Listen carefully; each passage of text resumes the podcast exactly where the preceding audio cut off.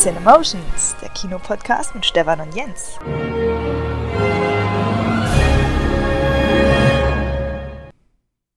Stefan.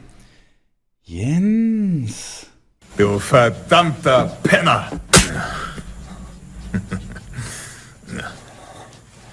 Was ist denn mit dir los? Hat dich die CIA zu lange Bleistifte anspitzen lassen? Ja, Jens. Was ist bei dir los? Tja, warum?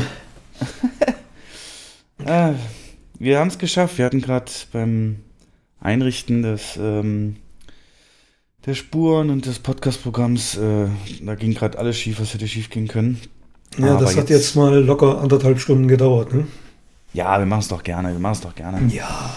Und ähm, alles andere kann man in der Post-Production dann entsprechend ähm, beheben. Nee, aber schön, dass wieder klappt. Wir haben heute eine relativ gemütliche Folge, kein so ein 5-Stunden-Klopper vor uns.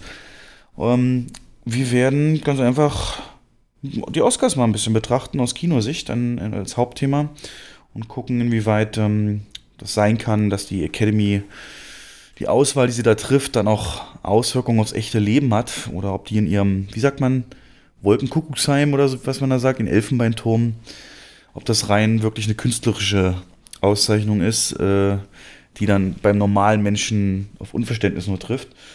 Vorher natürlich der klassische, das klassische Reden über was gibt's Neues, wie lief alles in der letzten Zeit und ähm, ja, das gucken wir uns an. Wie geht's dir? Ja, mir geht's ganz gut. Ähm, kleiner Schatten hängt so ein bisschen über uns, aber das thematisieren wir gleich nochmal in den News. Aber ansonsten alles perfekt. Meinst du, das ist ein kleiner Schatten? Ich habe überlegt, Ja. ob wir überhaupt drüber reden. Äh, wir nennen das Thema noch nicht. Viele können sich denken. Ja, Aber wir sollten ist- schon ein bisschen es- drüber reden. Es ist schon real, ne? Die Bedrohung ist da. Ja. Ja. Okay. Ähm, was gibt's Und denn bei Neues? dir, wie sieht's bei dir aus? Ja, äh, ich hatte Urlaub tatsächlich eine Woche. Und, na, was heißt Urlaub? Ich war in, in Wirklichkeit war ich bei meiner Sister im Urlaub ähm, und die ist nämlich umgezogen von ihrer Wohnung ins, ins eigene Haus. Und ähm, äh, das, was mir da hängen geblieben ist, sind zwei Sachen. Nämlich erstens, sie hat mich gezwungen, Germany's Next Topmodel mitzugucken. Und ähm, an dem Donnerstag, wo das halt lief, ich habe es ja nie geguckt, jahrelang schon nicht und, und kenne nur die ganzen Images drüber und ich fand das ein sehr, sehr merkwürdiges, echt merkwürdiges Guckerlebnis. Ähm, aus, aus zwei Gründen. Ne? Erstens, äh, vom Schneiden her, der Kameratechnik, die sie einsetzen, Qualität, kommt es jetzt nicht unbedingt an Top Gear ran, aber ist so eins der besten, was man in Deutschland, äh, was ich zumindest in Deutschland im normalen TV sehe. Ja, du lachst, aber wenn die dann ihre Collage. Was ist denn jetzt? Ich hab, ich kenne wahrscheinlich, bist du der einzige Typ auf der Welt, der Germany's Next Topmodel unter technischen Gesichtspunkten anguckt. Wie, wie, welche Gesichtspunkte gibt es denn noch? Nee, Ah, nee, also es ist für, für also ich lehne das ja komplett ab. Also never ever gucke ich diese Sendung. ja, die ist schon, schon richtig dumm.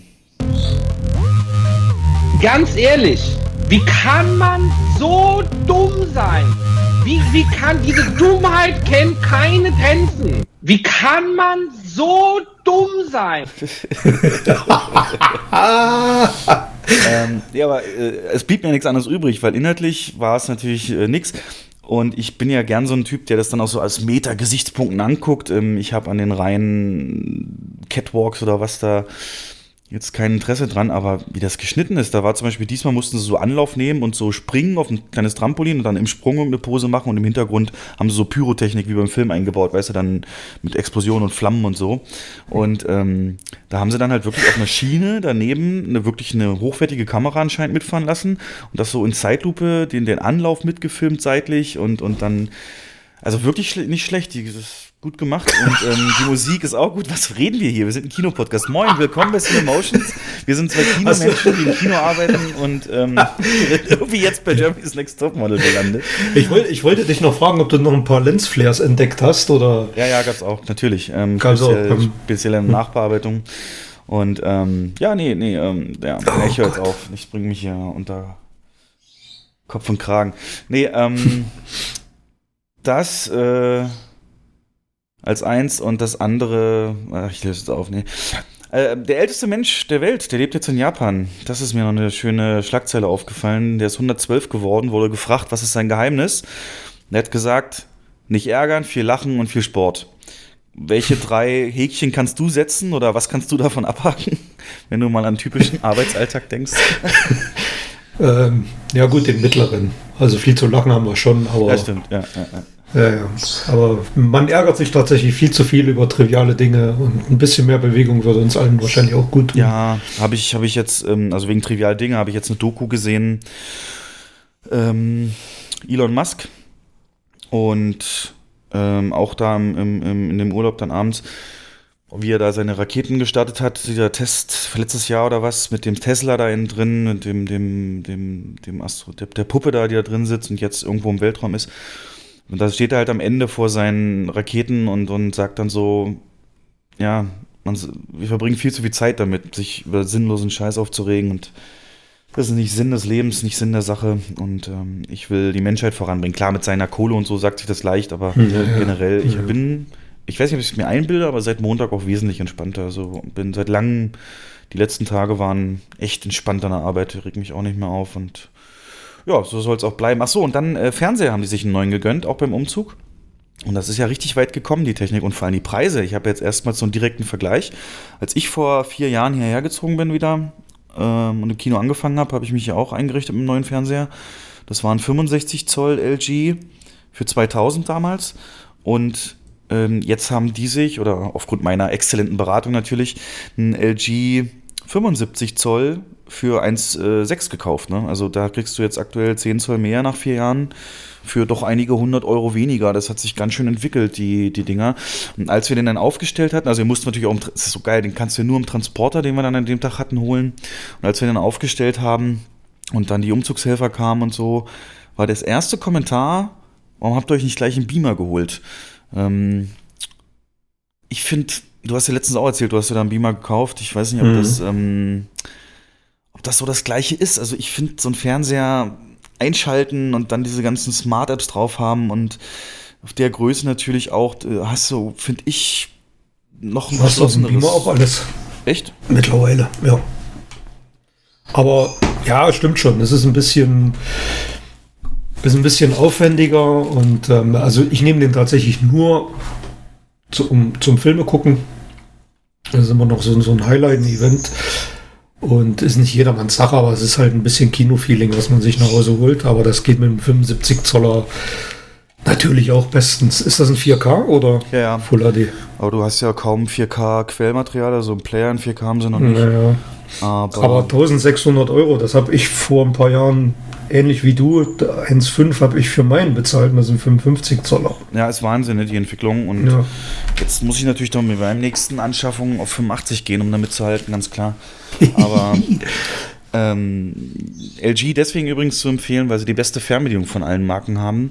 Die haben so eine Magic Remote, nennt die sich, die wie eine Wii-Fernbedienung funktioniert, mit der du wirklich äh, einen Punkt, einen Cursor auf dem Bildschirm mit Handbewegung halt eine Stelle klicken kannst und zum Beispiel bei YouTube suchen nicht mehr die Buchstaben einzeln anwählen musst, sondern direkt klack, klack, klack, klack einfach draufklicken. Also auch da hat sich viel getan. Ja. Aber die unterscheiden sich eh bloß noch in der Software. Ne? Also die, die Displays sind ja, LG und Philips sind zum Beispiel dieselben. Genau, die Displays sind das, was für die Qualität Ja. ist und Software ist dann reine Komfortfeatures. Was mir aufgefallen ist, wir haben ja schon mal drüber geredet, 3D ist natürlich tot, also da habe ich keine Angebote mehr gefunden. Wir sind ja dann im Mediamarkt. Ne, gibt's auch nicht mehr.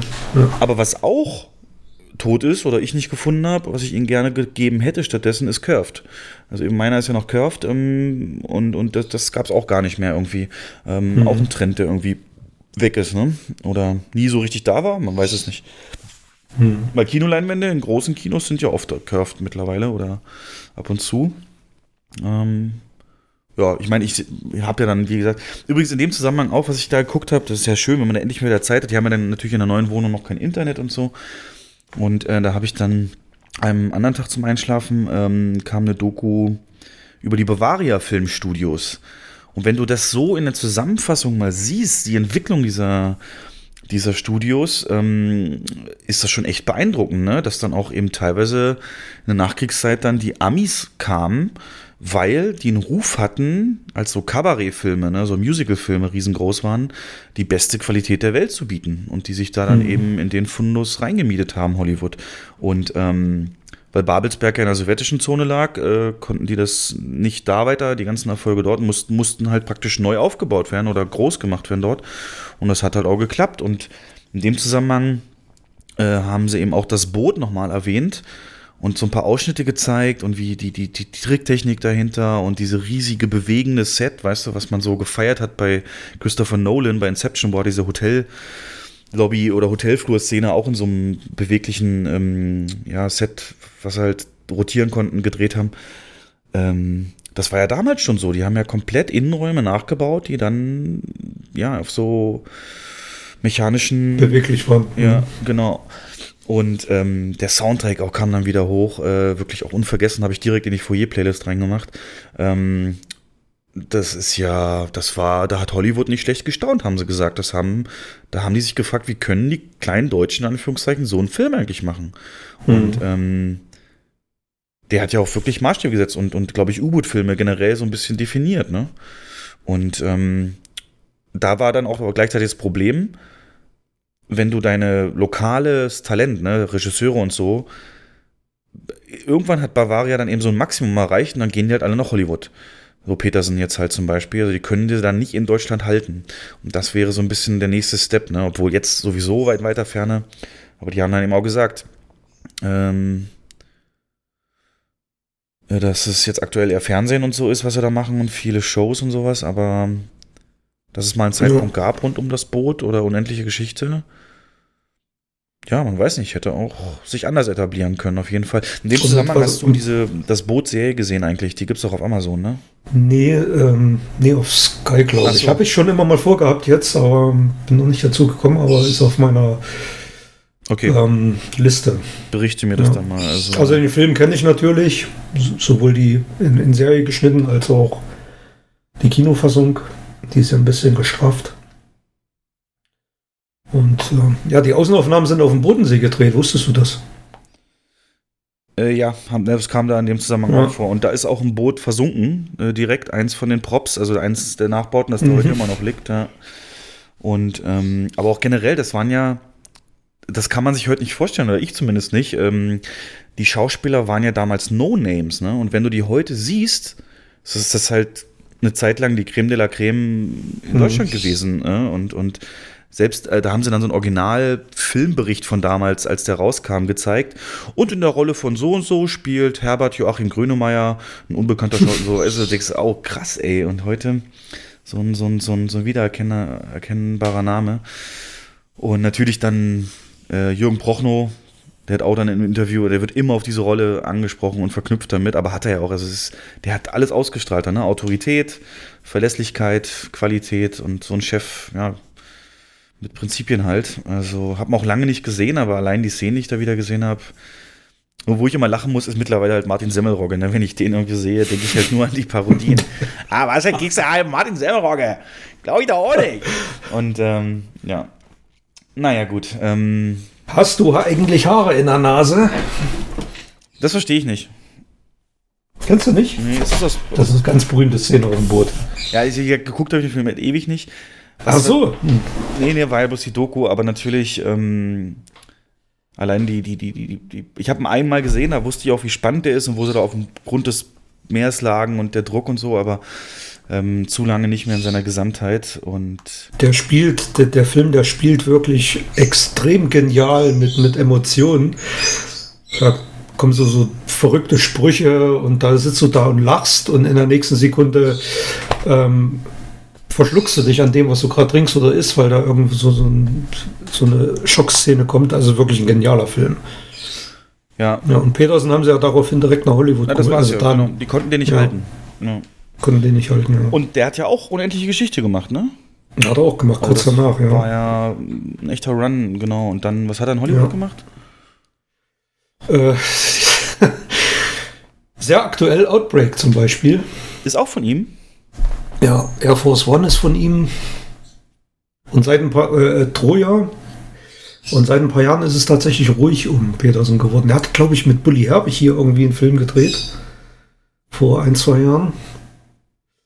Aber der Mann geht ja mittlerweile, glaube ich, auch auf die 80 zu. Ja.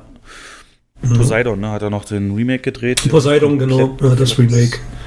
Und dann Ja. auch hier haben sie ganz viel, die Doku war mega, ähm, so die deutschen Schauspielerinnen, so Senta Berger und so, wie sie auch sich angestellt haben damals fürs Vorsprechen und, und nicht genommen worden sind und dadurch aber eben teilweise erst ihre Karriere gekickt wurde, weil sie sich dann halt noch mehr auf dem, auf dem Hintern gesetzt haben und das noch energischer alles probiert haben, weil sie es eben nicht sofort beim ersten Mal gekriegt haben.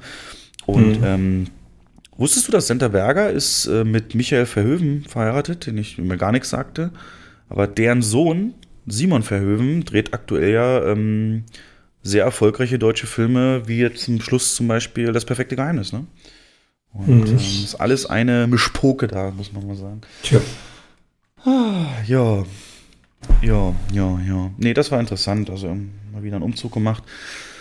Und es ist immer so toll, wenn man dann das Ergebnis sieht und das erste Mal in der neuen Wohnung ist und macht und tut. Und ähm, ja, das, das war's so ein bisschen. Ähm, bei dir?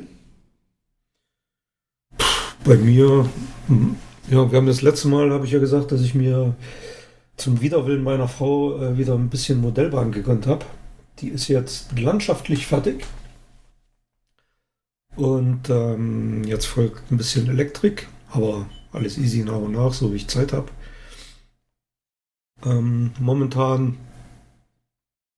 geht es so ein bisschen in die Planung, was wir mit unserem kleinen Mini- Garten vor der Haustür machen im Frühjahr. Da will ich ein bisschen Hochbeete bauen und ähm, einen kleinen Teich und sowas. Aber ansonsten nichts Weltbewegendes. Langweilig. Ja. Ähm, nee, sorry, aber das ist, da habe ich keinen Bezug zu. Das ist. Ähm, Ja, ich ich habe keinen grünen Daumen und nix. Das ist ja toll, wir ergänzen uns ja und ich lasse mich da auch gerne, gerne beraten. Mann, wie lange versprechen wir uns das schon, dass wir uns mal besuchen und ähm, das muss dann auch einfach mal klappen und das nutze ich dann mal als Chance, da mit Ja, ranzugehen. müssen wir eine Was schöne mich Party wundert, machen. ähm, in dem Spiel, was ich gerade so zocke, mit ein paar, mit meiner Schwester und Kollegen, ähm, so ein Sandkasten, ein Open-World-Spiel, in dem du auf so einem Floß gestrandet bist, da musst du auch Beete bauen und damit du eben Ja. Holz abbauen kannst später und Anbauflächen und gießen, eine Vogelscheuche, ja, ja, und da, dass da nichts passiert. Ja, siehst du? Ja, also du machst mach das virtuell. mach, Ja. ja, siehst du. Mhm. Ähm, wo wir gerade sind bei, bei so ein bisschen Trivia und Dokus und sowas, was wir geguckt haben. Es sind so ein paar Sachen mir wieder aufgefallen, die, die, die ich einfach mit dir auch mal kurz anreißen wollte und besprechen wollte. Also einerseits habe ich dir zum Beispiel erzählt, ähm, dass äh, Podcast und ähm, generell die aktuellen Medienmöglichkeiten, die es gibt, dazu führt, dass so Idole von früher viel intensiver ähm, äh, Einblicke geben können in ihr Schaffen und Entstehungsgeschichten von, von Dingen, wie jetzt letzte Mal der Tarantino-Podcast, ähm, dass das halt super interessant ist. Und da habe ich jetzt schon wieder Sachen gefunden, die könnten dich auch interessieren. Da hat Arnold Schwarzenegger nämlich ähm, ein paar Aussagen gemacht, zum Beispiel zu der legendären, zu seinem Trademark-Satz I'll be back. Jeder kennt ihn, jeder hat ihn gesehen. Aber so richtig, dass der so ist, wie er ist, ähm, verdanken wir der Willensstärke von Jim Cameron. Denn Arnie hat erzählt, dass er da tatsächlich ein Argument hatte, warum das eigentlich Quatsch ist, dass der das sagt. Und äh, das fand ich hochinteressant. Wieder so ein typisches Beispiel in so ein Kultding und wie viel Zufall da manchmal mit drin hängt. Hörst du mal an. When I read the I'll be back line, I said to Jim Cameron, I said, to me it sounds weird when I say I'll be back. I said, and he says, well, how would you say it? And I said, I will be back. And he says, no. I think it sounds better, I'll be back.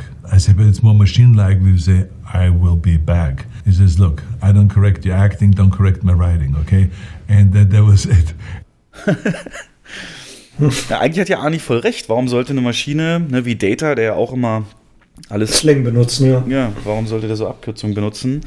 Aber Cameron war so überzeugt, dass das halt äh, cool wirkt, ähm, dass der Wahnsinn ist. Oder auch, wenn er dann so eben aus der, über die Vergangenheit redet, Ähm, und dann zum Beispiel, wir reden hier viel über Kinoeinspielergebnisse und Millionen US-Dollar und bla bla bla. Und das war natürlich in den 80ern oder zu Terminator-Zeiten ähm, noch was völlig anderes.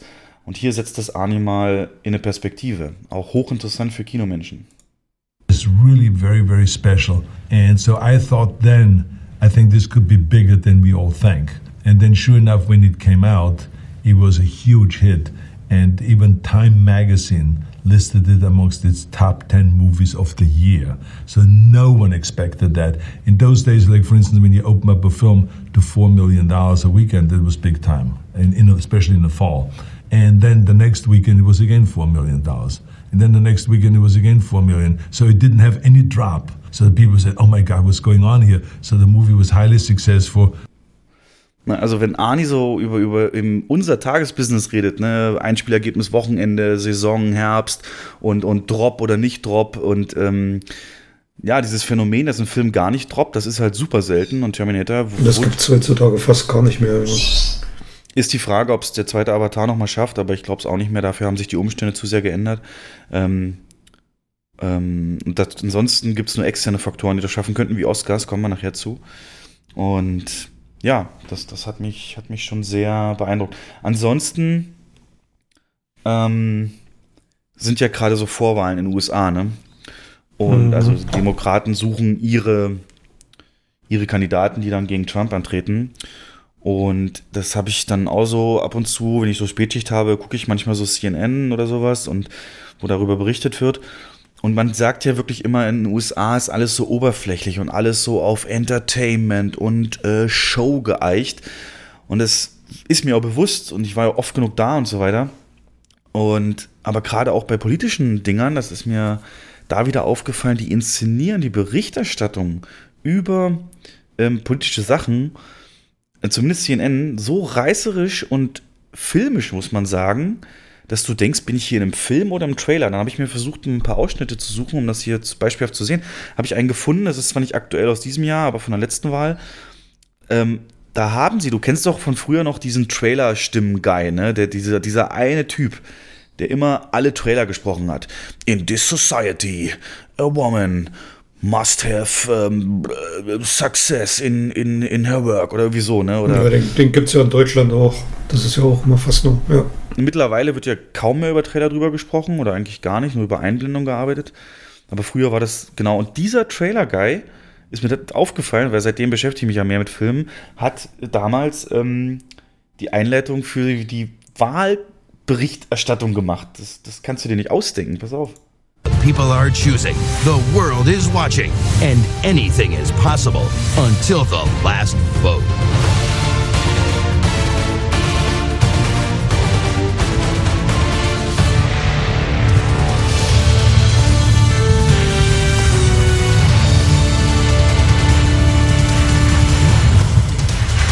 We're watching the final dash to vote across the United States right now. Right now, we're in North Carolina, and all the ba- Also, ne, diese, diese Drums so leicht im Hintergrund. ja, es klingt wie Hans Zimmer Ja. Pirates of the Caribbean. Aber kannst du, ey, das ist, Dim, dim, dim, dim, Ja, dim, ja. dim. wie das inszenieren, also. Naja. Krass, es ist schon, schon echt in Bereiche vorgedrungen, die du hier dir nicht ausdenken kannst, ja. Ähm, ich bin gleich fertig mit meinem Monolog. Ähm, aber ich wollte mit dir einen kleinen Test machen. Nämlich, was deine Intelligenz angeht. Machst du mit? also, deine, deine Kinointelligenz, dein Kinowissen. Ja, schieß los. Und zwar trittst du an gegen die ähm, fundierteste Wissenschaftssendung in Deutschland, nämlich Galileo. Galileo, kennst du ja, ne, hat sich ein Dimensionsloch geöffnet und das Auto von Herbert P. einfach verschlungen. So die Schiene fahren die ja oft, aber die haben, manchmal nehmen sie sich auch ganz äh, alltäglichen Themen an, wie zum Beispiel Kino. Und da habe ich eine Folge gefunden, wo sie so Fragen klären, was im Kino erlaubt ist und was nicht. Und ich äh, werde das so machen, ich, ähm, setz, ich, ich spiele die erste Situation vor, die sie da beschreiben, dann ähm, die Möglichkeiten der Antworten und dann sagst du mir deine Lösung und dann gleichen wir das mal ab. Und ich hoffe wirklich, dass du unsere Ehre verteidigst als Kinomenschen-Podcast, ähm, dass das gut geht. Also mal die erste Situation. Nee, ne? Das gibt's ja wohl nicht. Ich bin ja schon groß. Aber jetzt setzt sich direkt vor mich einer, der noch größer ist. Soll ich jetzt den ganzen Film hier versuchen, rechts und links äh, an seinem Kopf vorbei zu gucken? Was mache ich denn jetzt? Okay, klassische Situation, kennt man manchmal. Mhm. Und jetzt präsentieren sie die Lösung. A. Ich wechsle den Platz. Sind ja noch genügend Sitze frei. Oder vielleicht doch B. Ich habe Pech gehabt und muss sitzen bleiben. So, Jens. Fundierte Aussage bitte. Riesentyp vor dir und du kannst eigentlich die bezahlte Leistung, die du gekauft hast mit dem Ticket, den Film nicht äh, gucken. Fundierte Aussage. Meine fundierte Aussage wäre, ähm, ans Personal wenden und bitten, um bitten, den Platz zu tauschen. Ist das erlaubt? Also Darf man das eigenständig, eigen, eigenständig ist es nicht erlaubt. Ähm, nach Rücksprache, also ich würde, wie gesagt, ich würde ähm, ganz offiziell das Ticket umtauschen auf einen anderen Platz, der noch frei ist und bei dem die sich besser ist. Du würdest also auf Teile des Films verzichten, um das zu machen. Also ich persönlich jetzt. Nee, äh, nee, nee, also so wie es in Kinos geregelt ist. Du kannst auch unterscheiden, dein, dein Ausbildungskino, wie es da war, oder bei uns, oder eben, wie das, was du denkst, also was werden so wohl die Mehrheit der Kinos machen? Also deine Aussage ist, zum Personal gehen und umtauschen den Platz auf einen anderen. Richtig. Andere, äh, also andere Möglichkeit ist natürlich, Vorstellung ist ausverkauft, da wäre das nicht möglich. Ähm, dann hat der Gast die Möglichkeit, das Ticket zurückzugeben, Geld zurück zu erstatten oder erstattet bekommen. Ähm, alter, andere Alternativen sehe ich nicht. Mal gucken, was Galileo sagt, hä? Sorry, Matthias, aber leider schlechte Nachrichten. Richtig ist B. Du musst auf dem Platz bleiben, der auf deinem Ticket steht. Ein Platzwechsel ist von Rechts wegen nicht erlaubt, denn man hat ja genau für den ausgewählten Sitz gezahlt. Einfach umsetzen in eine andere Preiskategorie schließt das natürlich erst recht aus, auch wenn dort noch jede Menge Plätze frei sind. Aber wird das wirklich kontrolliert? Naja, Mitarbeiter sehen im System, welche Plätze gebucht sind und welche nicht. Sollte sich jemand umsetzen, wird meist freundlich darauf hingewiesen, sich wieder zurückzusetzen. Es gibt auch gute Nachrichten für dich, Matthias. Ist ein Film nicht ausverkauft, tolerieren Kinobetreiber meist einen Sitzplatzwechsel. Denn wo kein Kläger, da kein Richter. Und die Karten sind ja eh schon bezahlt. Also ich glaube, der wichtigste Punkt da ist ähm, mit der Preiskategorie. Ne? Also tatsächlich, ich glaube, kann ich so sagen, in unserem Kinoalltag schicken wir keinen Mitarbeiter mit einem ausgedruckten Plan ins Kino ähm, und den verkauften Sitzen, um das zu kontrollieren. Ähm, aber eben auch, weil wir zum Beispiel keine Unterscheidung machen zwischen Parkett und Loge. Und insofern würde ich dieses, wo kein Kläger, da kein Richter mitgehen. Oder glaubst du, wir stiften jetzt unsere Hörer an, hier Anarchie herrschen zu lassen? Oder glaubst du, die haben die Antwort gut ähm, zusammengefasst? Die Antwort ist gut zusammengefasst. Das ist ja auch so ähnlich, wie ich es gesagt habe. Also eigenmächtig nicht, nur nach Rücksprache mit dem Personal. In dem Sinne zur Kasse gehen, bitten umzutauschen. Das merke ich ja meistens schon in der Werbung, wenn vor mir einer sitzt, äh, über den ich nicht drüber weggucken kann. Aber das ändert sich natürlich, gerade wie du gesagt hast, bei unterschiedlichen Preiskategorien. Und da haben wir in der Vergangenheit ja auch schon drauf geachtet und haben Kontrollen durchgeführt. Ja. Auch wenn der Saal, auch wenn der Saal komplett leer war, haben wir darauf bestanden, dass man auf die Kategorie ähm, geht, für die man noch bezahlt hat. Wobei man sagen muss, gerade dann ist es einfach, ne? wenn es nur zwei oder drei äh, Menschen im Kino sind, ist die Kontrolle natürlich ein Vielfaches einfacher. Ja, und die Argumente kennst du ja auch, aber es ist doch frei, aber ja. Ja. Ne, Ich habe es dann immer mit der Bahn verglichen. Wenn die erste Klasse frei ist, darf ich mich trotzdem nicht reinsetzen, wenn ich für die zweite bezahlt habe. Na gut, aber du kannst in der zweiten dich natürlich umsetzen, ne? Das, ja. ja.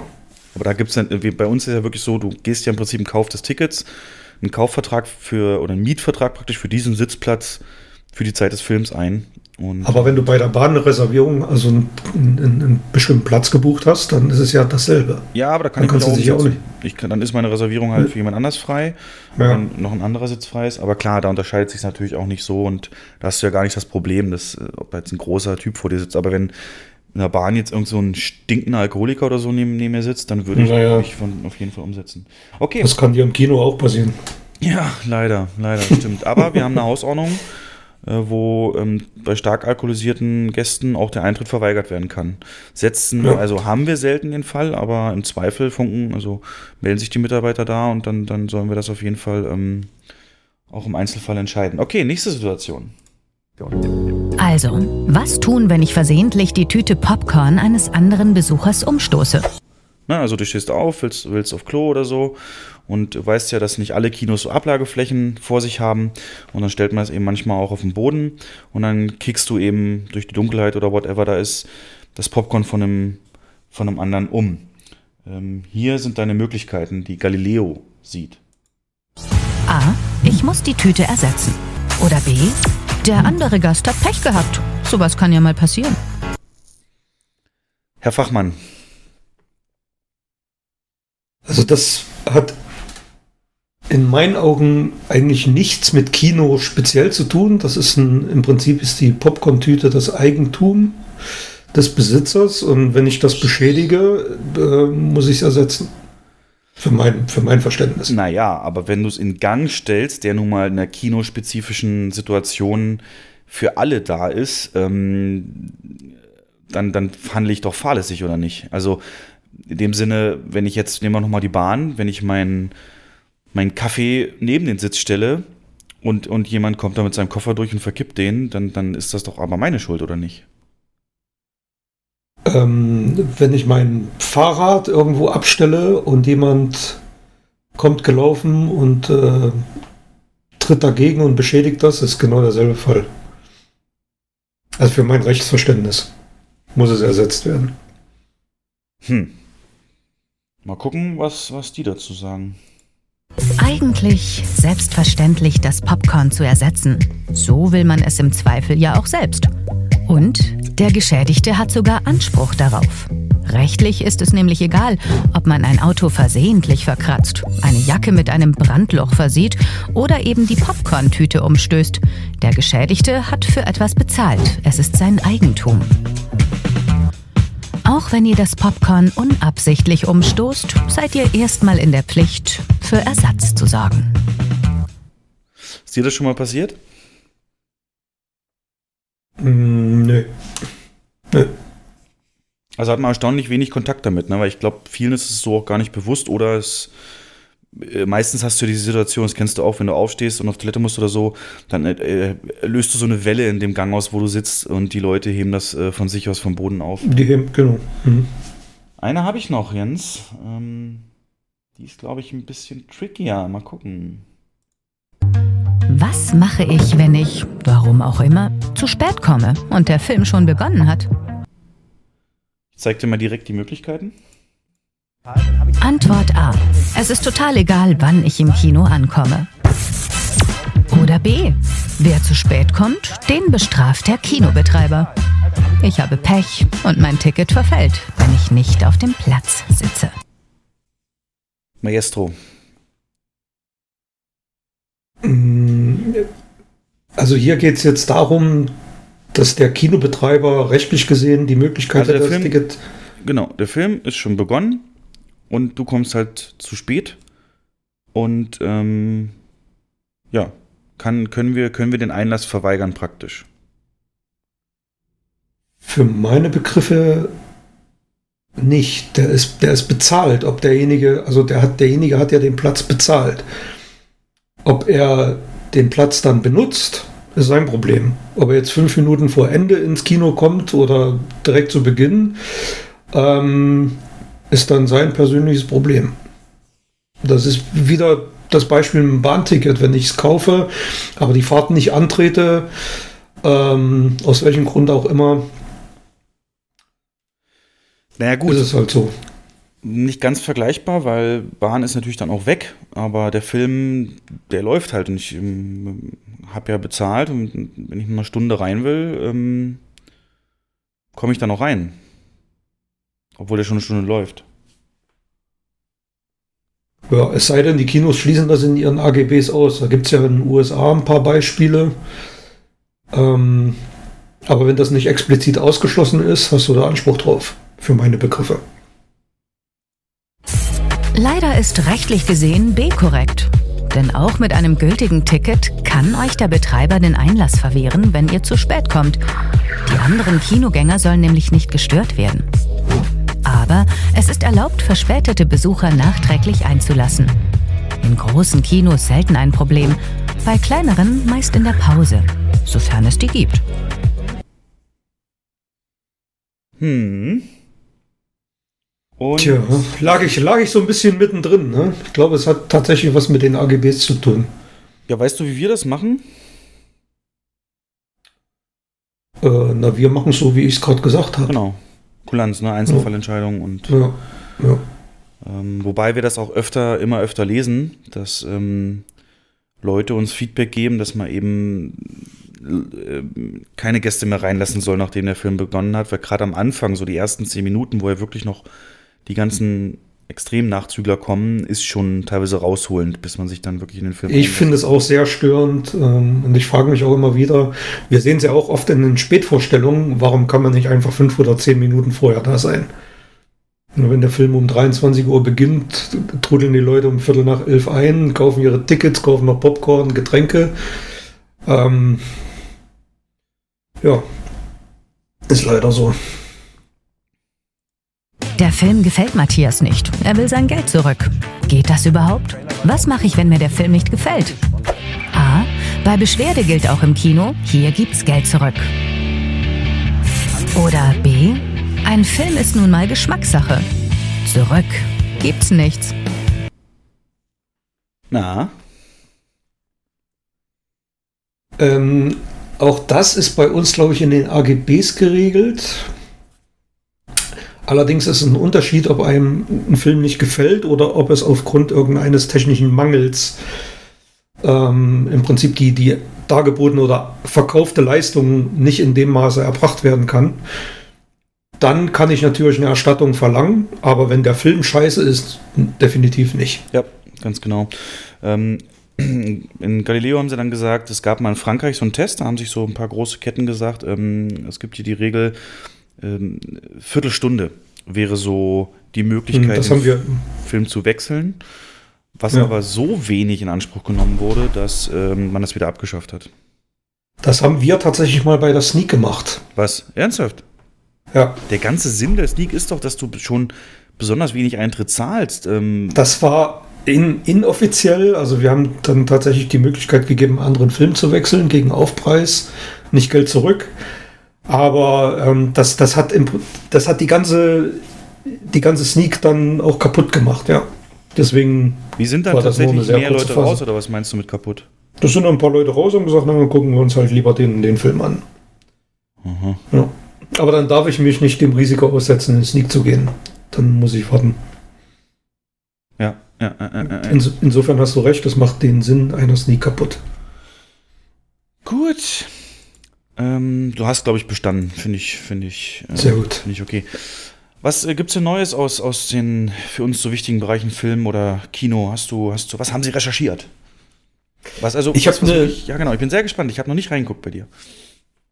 Also ganz brandneu ähm, ist tatsächlich die Hiobsbotschaft zu Indiana Jones 5. Ähm, Harrison Ford hat ja erst vorige Woche in einem Interview ähm, angeteasert, dass dieses Jahr im Sommer die Dreharbeiten begonnen werden, dass das Drehbuch jetzt steht und und und. Und jetzt ganz frisch, gestern Abend war zu lesen, dass Steven Spielberg aus der Regie aussteigt. Er hat hingeschmissen. Ähm, es gibt schon du- Nachfolger. Hast du den Bericht gelesen? Weil ich glaube, das Wort hinschmeißen ist nicht richtig. Also er hat offiziell heißt es, er will äh, um die um die Reihe tatsächlich ähm, ja neu auszurichten und ähm, nicht nicht mit mit äh, ja wie soll ich sagen mit alten Gewohnheiten zu überfrachten, hat er den Regieposten jetzt James Mangold übergeben, Angeboten. angeboten. Hat das ist wohl schon fix. Meines Wissens ja. Okay. Meines Wissens ja. Und Spielberg bleibt aber Produzent. Ähm, Wobei das auch Ich alles bedeuten mich- kann, ne? Produzent, da kannst du Ja, einmal am Set sein und sagen, passt schon. Und Ich, ich, kann mich aber, ich kann mich aber an Aussagen von Harrison Ford erinnern, der gesagt hat, ich mache, ich spiele die Rolle nur, wenn Steven Spielberg Regie führt. ernsthaft. Ja, das hat er äh, vor, vor Teil 4 hat er das gesagt. Das ist jetzt schon 14 Jahre her, 13 Jahre her. Und äh, ich weiß nicht, ob er da immer noch zu steht. Demzufolge warten wir mal ab, ob da jetzt was draus wird. Aber James Ich finde es sehr schade. die Wahl, glaube ich, da gibt es doch, also wenn das so kommt, ähm, kannst du doch jetzt nicht ganz unzufrieden sein, weil sowohl der Aspekt mit dem frischen Wind, wissen wir ja seit Mhm. Indy 4, ist, glaube ich, keine schlechte Idee. Und ähm, äh, James Mangold, das war doch jetzt hier zuletzt, ne, Ford gegen Ferrari, ne? Ist das nicht der? Ja, ja, Ja. Le Mans, ja. Le Mans. Und ähm, äh, äh, also das kann, also seine Filmografie, das, das, das, ähm, Ist der nicht auch bei, so ist der nicht auch? Nee, das nicht, aber ich weiß nicht. Indiana Jones ist für mich Spielberg. Das ist, gehört irgendwie, das gehört irgendwie zusammen. Und ähm, Teil 4, das lag ja am, am Drehbuch, das äh, George Lucas unbedingt durchgedrückt hat. Ähm, wie Spielberg, Spielberg wollte das gar nicht machen, das Drehbuch, oder was? Nee, Spielberg war gegen das Drehbuch. George Lucas hat es damals durchgedrückt. Gerade der Part mit den Außerirdischen, da war Spielberg strikt dagegen. Aber letzten Endes hat sich Lucas durchgesetzt. Ja. Aber warten wir mal ab. Und Mangold, ist der nicht auch bei Mandalorian irgendwie in, involviert oder verwechsel ich da jetzt was? Nee, das ist schon Favreau. John Favreau. Hat er nicht irgendwie, hat er nicht bei, bei hat, nee, ich meine jetzt Regieposten, hat er da nicht auch Regie geführt? Äh, das war Taika Waititi, der berühmteste. Der hat die letzte Folge gemacht. Ja, steht hier tatsächlich nichts zu. Logan hat er gedreht, Walk the Line und Le Mans letztens.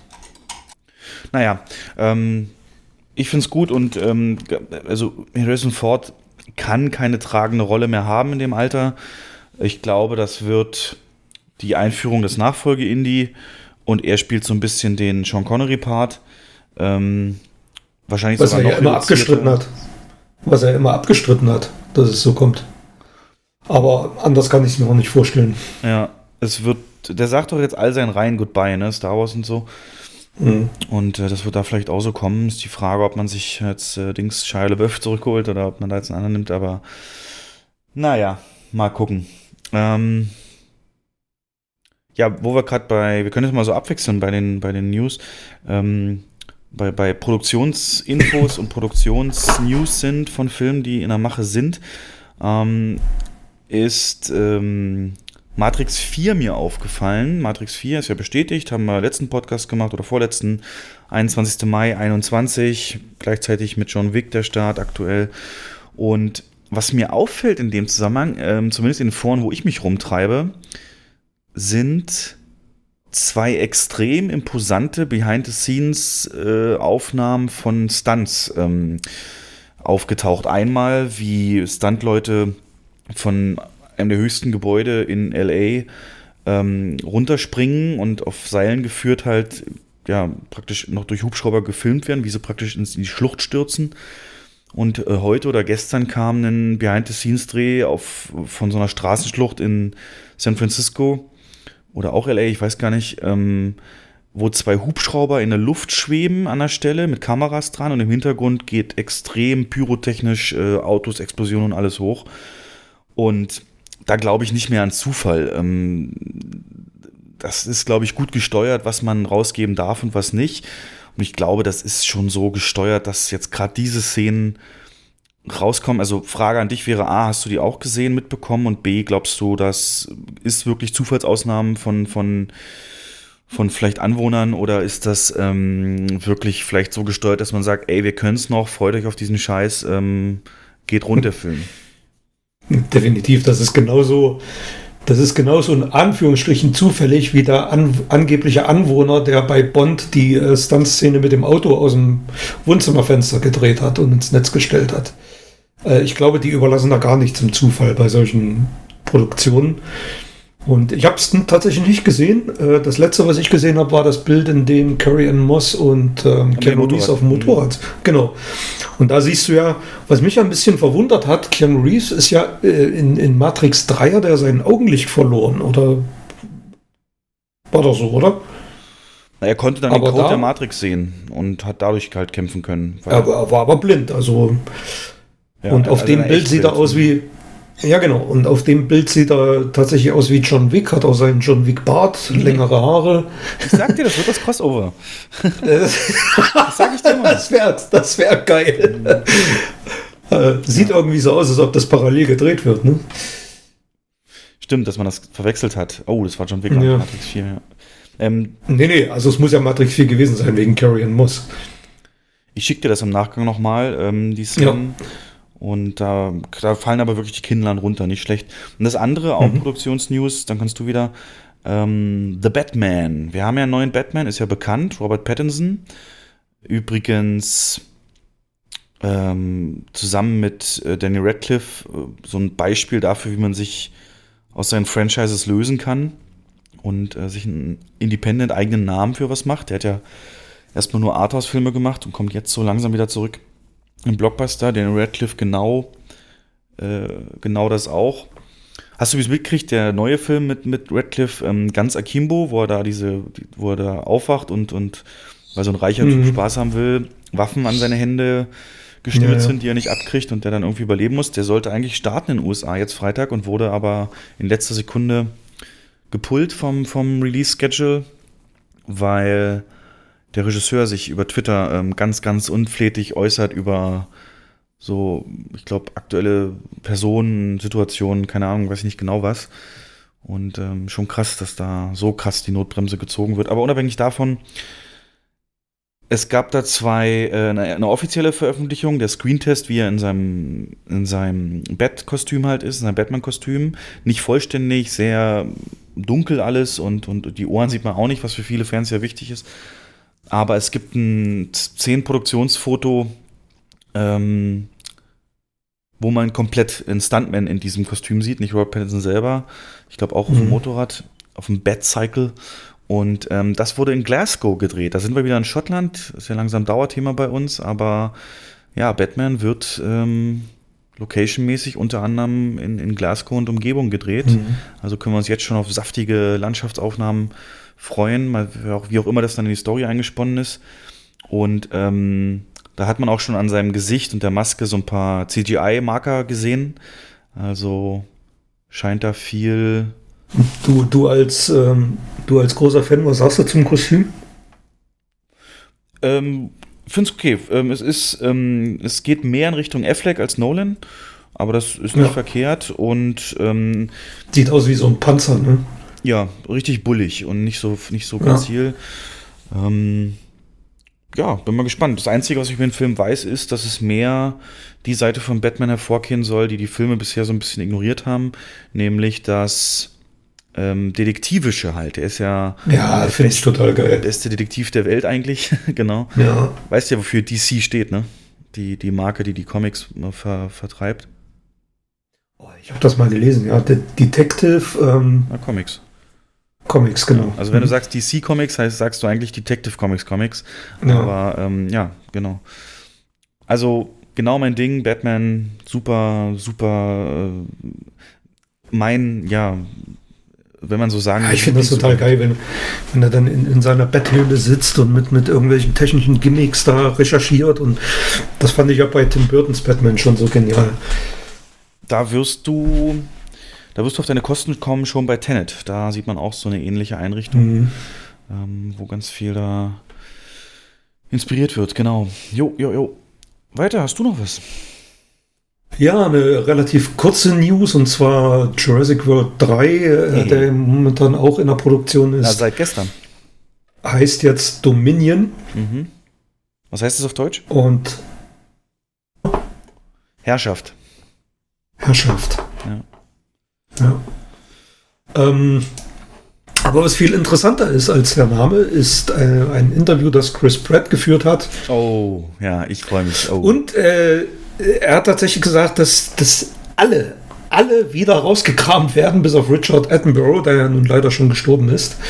Alle aus dem Original Jurassic Park, also inklusive Sam Neill, ähm, Jeff Goldblum, Laura Dern und die beiden Kids. Also momentan ist äh, Joseph Marcello bestätigt, die, die Ariana Richards nicht. Aber ich könnte mir vorstellen, dass sie auch mitkommt. Aber Marcello ist ja momentan fett im Filmbusiness. Naja. Naja, komm, also der hat ja bei Bohemian, ja, aber der hat auch ein paar andere Rollen noch gehabt. Und ähm, Chris Pratt hat es, wie, wie hat das verglichen mit, mit Avengers? Mhm. ja.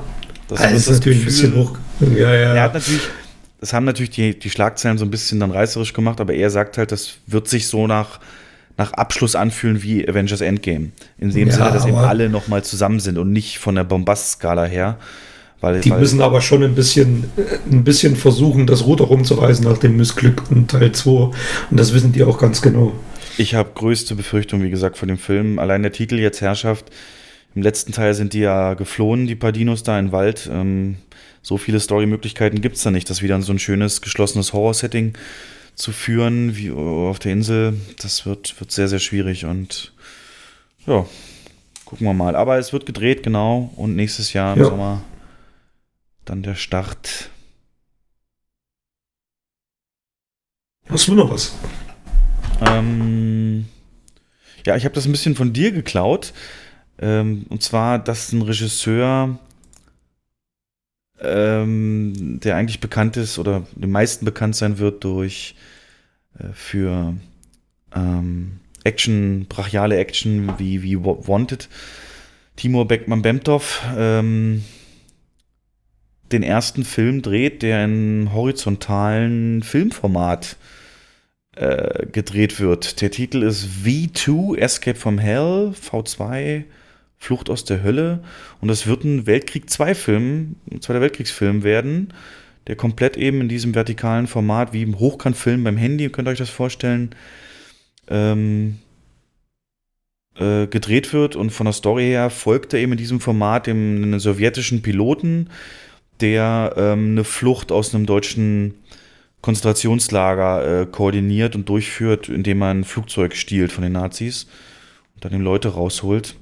Ähm, mhm. Ja, Tja. und ähm, ich habe hier einen ausführlicheren Bericht gefunden dazu. Ähm, der bezieht sich so ein bisschen darauf, dass zum Beispiel jetzt mit Searching, der Film, der letztes Jahr rauskam, mit John Cho zum Beispiel, ähm, der ja komplett auch gedreht war, also die Film auf einer Suche nach einer vermissten Person, komplett aus der Sicht hinter dem Computermonitor, also wo du siehst, wenn der Protagonist äh, was in Google eingibt und so und daraus sich, ähm, also die Laptop-Kamera, als würde ihn Film äh, gedreht war, das war ja jetzt auch nicht kein, kein, kein Misserfolg, sagen wir mal so. Und das Ziel dahinter ist, dass dieses vertikale Format noch äh, intensiveres äh, First Person, also, also ähm, im Ich-Perspektiven Realismus äh, bieten soll, was sich natürlich jetzt beißt in meinen Augen mit dem Zweiten Weltkriegssetting. Ähm, aber andererseits hat es auch nur ein 10 Millionen Budget und ähm, ich meine, auch das andere, was wir hatten hier, ähm, wie hieß er denn? Hardcore Henry, ähm, der komplett aus der Ich-Perspektive mit einer GoPro gefilmt wurde, war da auch ein schönes Filmerlebnis. Ne? Und du weißt mhm. nicht, was daraus kommt. Aber ich habe bei dir schon extreme Zweifel rausgehört, ne? Zweifel ist, ich, stellt euch vor, ihr sitzt im Kino, es läuft Werbung, der Hauptfilm beginnt, rechts und links fährt die Kaschierung auf auf CinemaScope und dann dreht sich die Leinwand um 90 Grad und steht hochkant. Also was für ein Bullshit ist das denn bitte? Filme werden doch nicht fürs Handy gedreht. Das ist doch Bullshit. Ich reg mich schon immer auf, wenn meine Frau Fotos macht ja. und das Handy hochkant hält. Du Sünde, sage ich ja immer. Todsünde. Ja, äh, stell dir dieses Bild auf dem Fernseher vor, ähm, dreht dieses scheiß Handy einfach mal und, und fotografier verquer. Da kannst du die Fotos auch vernünftig angucken und das ist für mich genau dieselbe, derselbe Bullshit. Das ist, weil 90% aller Menschen für Hochkant filmen. Und ähm, Ja, so es, ist, sein, es ja. ist äh, Blasphemie. Ja. Pure Filmblasphemie ist das. Äh, ich verstehe es nicht. Es ist mir zu hoch und ähm, ja, zu hoch ist ein gutes Wort. Mhm. Aber also es hat für mich nichts mit Film zu tun. Das ist. Ja, man, man ist in der Vergangenheit immer breiter gegangen, um das im Blickfeld des Auges anzupassen und jetzt äh, dreht man die Filme hochkant. So ein Bullshit. Naja, es ist ja nur kein Trend, das ist jetzt hier ein einmaliges Ja, es ist ein Exper ja, aber der versucht wahrscheinlich einen Trend draus zu machen. Mich würde das auch extrem stören, weil du hast natürlich trotzdem rechts und links die Bildwand, die weiß ist Oh, und ähm, sicherlich furchtbar. stören wird. Also wenn der Vorhang kann, glaube ich, der Cache kann ja gar nicht so weit zufahren. Die Kaschierung rechts und links, diese Balken, die ihr immer seht, wird Nein, geht los- nicht. Und stell dir vor, im, im Fernsehen V2 die äh, Free TV Premiere auf Pro 7, dann rechts, rechts und links. Rechts Fernseher und links zurück, alles ja. so, ne, das wird dann alles so geblurrt, so unkenntlich gemacht. Und, ey, Gott, Aber er kriegt allein dadurch ähm, Exposure, ne, wird von uns besprochen und sicherlich, wenn der Start Ja. dann kommt, von jedem Podcast durchgenudelt und von jedem Kinomagazin äh, besprochen. oh Gott. Und die Interviews mit dem Typen sehe ich jetzt schon. Äh, also es wird marketingtechnisch sicherlich genug Interessierte anziehen, dass sich das dann rechnet. Und äh, ja, äh, ich hoffe natürlich auch nicht, dass das in irgendeiner Form ein Trend wird, genau. Ansonsten hast du ja jetzt, ähm, wir haben ja letztes Mal schon geredet, ähm, dass du, dass Billie Eilish, die du ja überhaupt nicht kanntest, ähm, den neuen Bond-Titelsong macht und mittlerweile sind zwei Dinge passiert. Erstens ist dieser Song erschienen mit dem Namen Time, No Time to Die und zweitens hast du sie mal kennengelernt äh, in einem Medienauftritt im Rahmen der Oscars, wo sie ähm, während des äh, In Memoriam-Segments ähm, einen Song zum Besten geben durfte.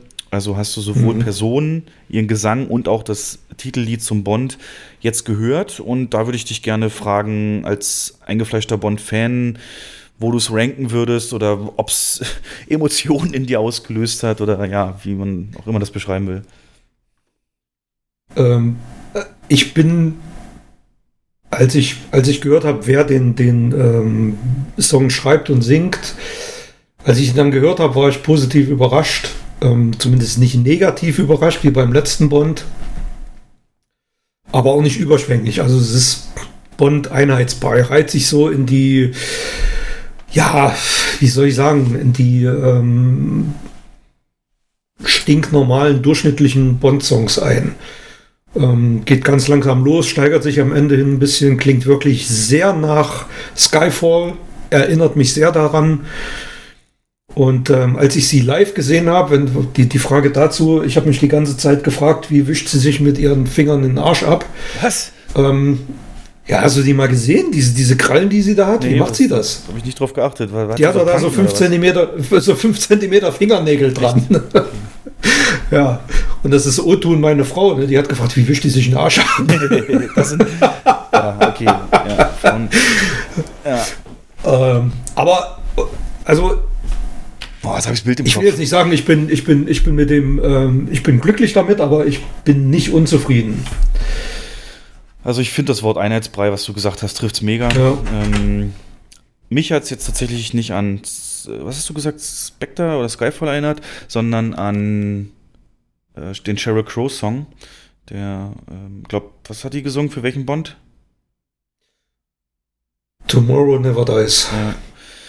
Also die Melodie und das hörst du schon alles raus, aber viel zu ruhig finde ich. Aber in dem Zusammenhang, es ist ja jetzt bestätigt, dass die Eröffnungssequenz von Bond extrem lang sein soll, länger als jede andere. Das wäre meine nächste News gewesen. Ah, scheiße, tut mir leid, ich wollte bei Bond bleiben.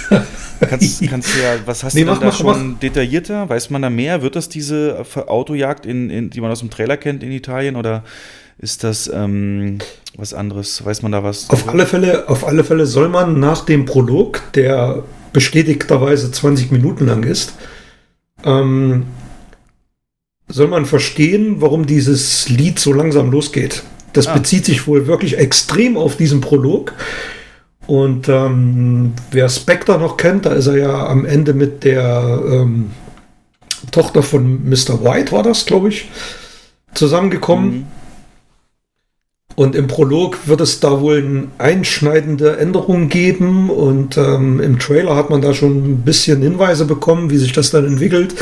Und darauf bezieht sich wohl diese, ähm, äh, dieser Song und auch dieses No Time to Die. Mhm. Ja. Oh. Aber 20 Minuten Prolog ist schon heftig. Ja, Der längste war bei, ähm, war das glaube ich sogar Tomorrow Never Dies? Auf jeden Fall weiß jeder, was gemeint ist. Ähm, sei es jetzt Casino Real, die Parcours-Kran-Szenen oder bei, Genau. bei GoldenEye die Staudamm-Szene. Ähm, immer so ein actionreicher Einstieg und ähm, ich habe ja vermutet, dass es deswegen so langsam, weil der so vollgepackt ist, allein schon um die Leute ein bisschen runterzuholen. Aber du sagst, weil du kannst ja nicht, die Laufzeit ist ja auch bestätigt, 163 Minuten. Ähm, du kannst die ja nicht auf dem Kürzer als vorher angenommen. Hm. Ja. Ja. Trotzdem mit Werbung wird das auch auf seine drei Stunden gehen im Kino. Mhm. Und ähm, äh, jetzt hast du mich rausgebracht, die, die, ja, äh, kannst du nicht, die drei Stunden kannst du nicht nur Action füllen, da muss ja dann entsprechend auch Füller. Und so, glaube ich, wirst du komplett dann erstmal runtergebremst nach dieser intensiven Einstiegsszene. Und dann Mhm. äh, kann sich erstmal die Story vor allen Dingen atmen und ent entwickeln. Und ich glaube, es wird dann auch lange dauern, bis wir die nächste Actionsequenz in dem Film bekommen. Und ja, No Time to Die. Ich hatte mein erster Gedanke, wo du es gerade sagtest, war, dass es irgendwie so ein Mission Impossible Ding wird. Ähm, ihr wird was eingepflanzt, was äh, irgendwie explodiert nach einer gewissen Zeit, Mhm. wenn das, das nicht erledigt. Ja. Ich glaube, ich glaube, das ist deswegen so lang. Der hat ja seinen Dienst quittiert oder ist ja nicht mehr im Dienst ihrer Majestät. Er hat ja keinen Doppel-Null-Status mehr. Das verrät ja der Trailer auch. Und ich glaube, wie das dazu kommt, das passiert im Prolog. Deswegen ist er so lang. Mhm. Jetzt fällt es mir übrigens ein, der längste war, die Welt, äh, die Welt ist nicht genug mit, ich glaube, 14 Minuten oder so. In diesem Ski Schneedingens, ne? War es das? Nee, das war der mit ähm, ähm, die, die auf der, auf der Themse die Bootsverfolgungsjagd Ah, und dann mit diesem Zirkus, Zirkuszelt, wo er darunter rollt. Ja. Wo das Hauptquartier, ähm, der Anschlag auf das Hauptquartier. Ähm, wo du es gerade sagtest, dass dir der letzte nicht so gefallen hat. Ich glaube, das war ja Sam Smith für, ähm, Ja, genau. für Spectre und Spectre war ja Bond 24. Ne? Und es gibt das Gerücht innerhalb der Bond-Fans, ähm, dass ursprünglich die Künstlerin namens Lana Del Rey, auch ähm, in den USA sehr, sehr bekannt, hat so einen ganz mm, eigenen Stil zwischen, zwischen ja, wie beschreibt man es, Lady Gaga und, und ruhiger. ähm, auch ein sehr markantes Gesicht und, und äh, ja, eine klassische Künstlerin. Und die hat auf dem Album, das zu der Zeit rauskam, einen Song, der heißt 24, 24. Und man munkelt, dass dieser Song ursprünglich ähm, der Bond-Song für ähm, Spectre gewesen sein soll. Deswegen eben auch der Name 24. Und ich spiele dir mal vor und du kannst mal gucken, ob allein von der Musik, also nicht den ganzen Song, nur so ein Ausschnitt, ähm, ob das ähm, rein von den ja, typischen Bond-Song-Elementen ähm, sein könnte. And half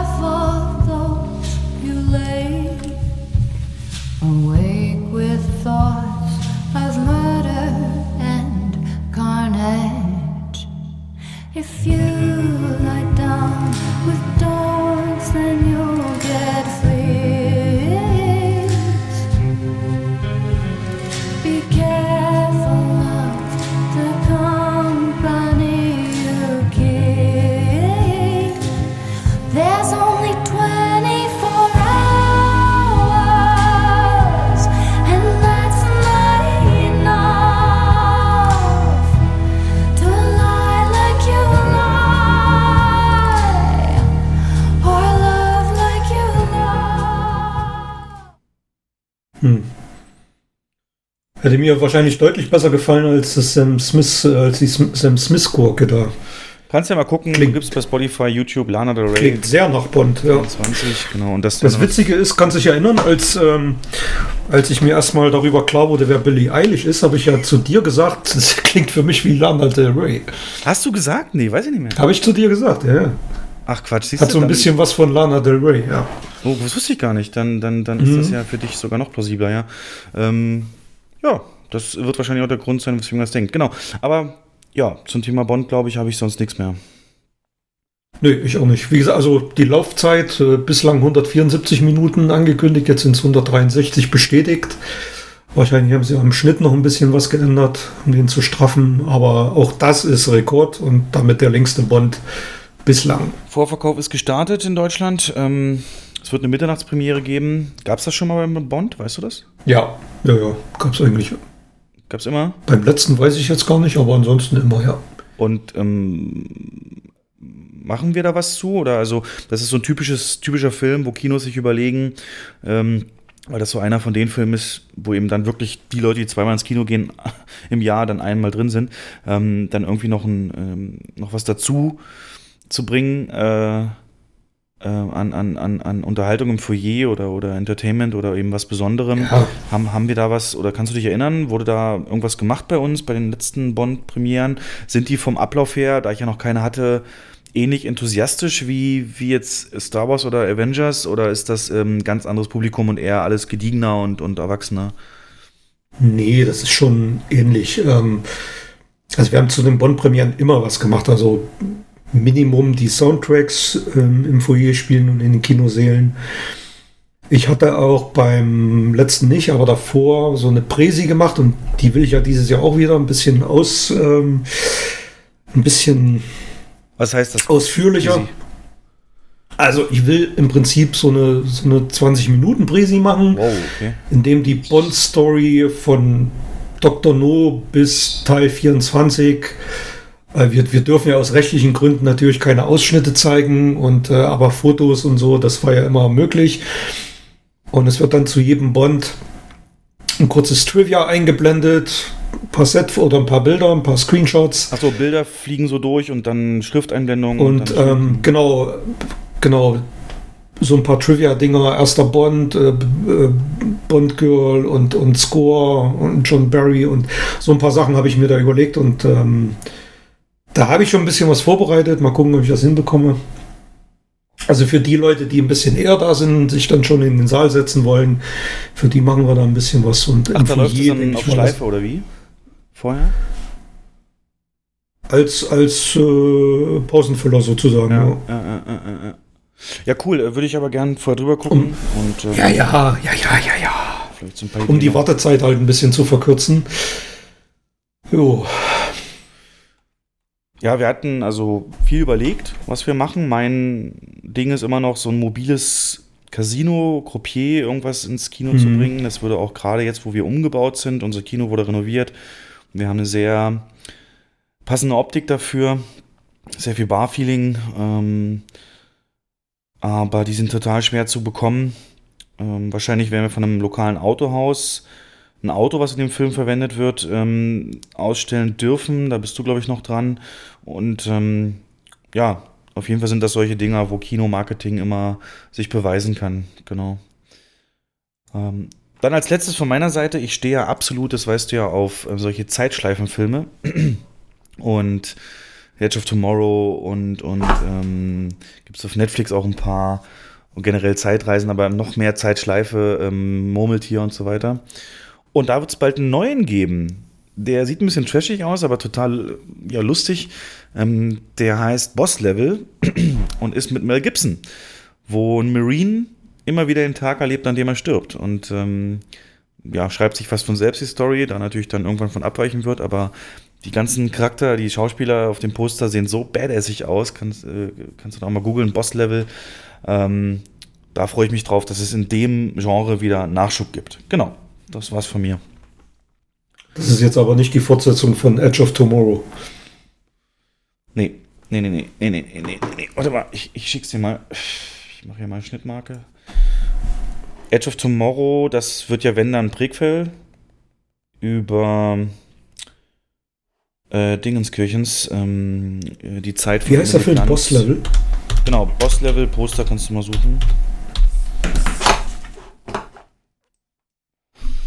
Steht, stehen ganz viele und Mel Gibson so in der Mitte hinter allen mit Frank Grillo, ja. Joe Ja. Carnahan Regie. Mhm. Aber Mel Gibson so badassig wie der aussieht, ne? Also ich finde, äh, mit seinem weißen Bart und allem, das ist schon so richtiger. Das, das ist immer noch so schön, dieses Action, Action-Feeling, äh, was er rüberbringt. Ja, ich hab's. Jo. Filmisch, hast du noch was? Äh, Ich habe noch eine kleine News, die ähm, vielleicht so die Zensurfreaks unter euch interessieren könnte. Und zwar ist 2012 äh, ein Remake eines in Deutschland beschlagnahmten Films ins Kino gekommen. Maniac. Mit, ähm, jetzt komme ich nicht auf den Namen. Oh, wer hat Frodo gespielt? Elijah. Ja, Elijah Wood in der Hauptrolle. Er spielt einen Serienkiller, der ja, Frauen tötet. Und ähm, dieser Film ist dann im Kino ungeschnitten gelaufen ab 18. Auf DVD kann man nur gekürzt, weil die FSK die Freigabe verweigert hat. Dann wurde der indiziert auf Liste B, dann wurde er tatsächlich beschlagnahmt. Ähm, und die Beschlagnahme ist jetzt aktuell wieder aufgehoben worden vom Am Amtsgericht Stuttgart. Und das ist tatsächlich ein Novum, dass ein Film so kurz nach der Beschlagnahme 2015 wieder frei ist. Also das gab es in der Vergangenheit äh, nicht. Da hat es nur Filme getroffen, die äh, aus den 80ern, 90ern, bei denen sich die Sehgewohnheiten drastisch geändert haben. Was hier da jetzt dazu geführt hat, ist unbekannt. Ähm, aber eine gute Nachricht für alle Filmfans, die äh, ja Zensur im Medium kritisch sehen, so wie ich auch.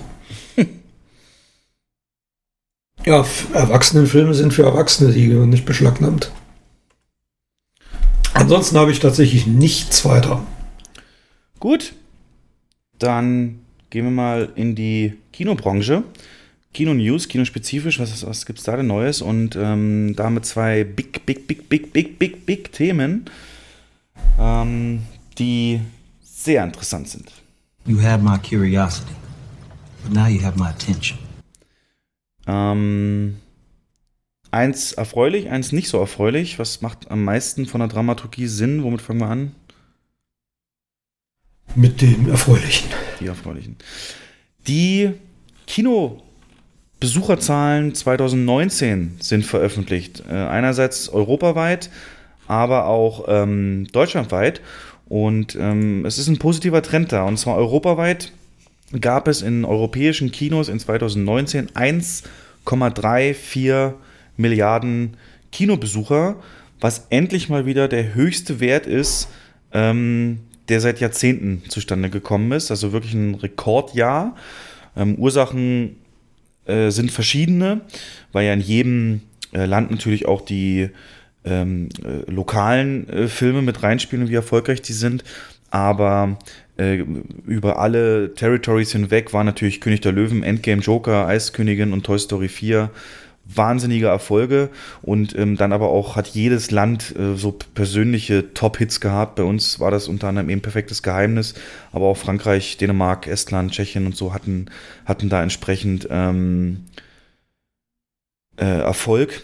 Und mal zum Vergleich, 1,34 Milliarden, das ist äh, 100 Millionen, äh, 10 Millionen mehr als 2017, was bisher das Rekordjahr war seit 2005 mit 1,33. Letztes Jahr, wissen wir, ging es komplett nach unten, wo auch wirklich viel Hoffnung kaputt gegangen ist, die jetzt wieder hergestellt ist.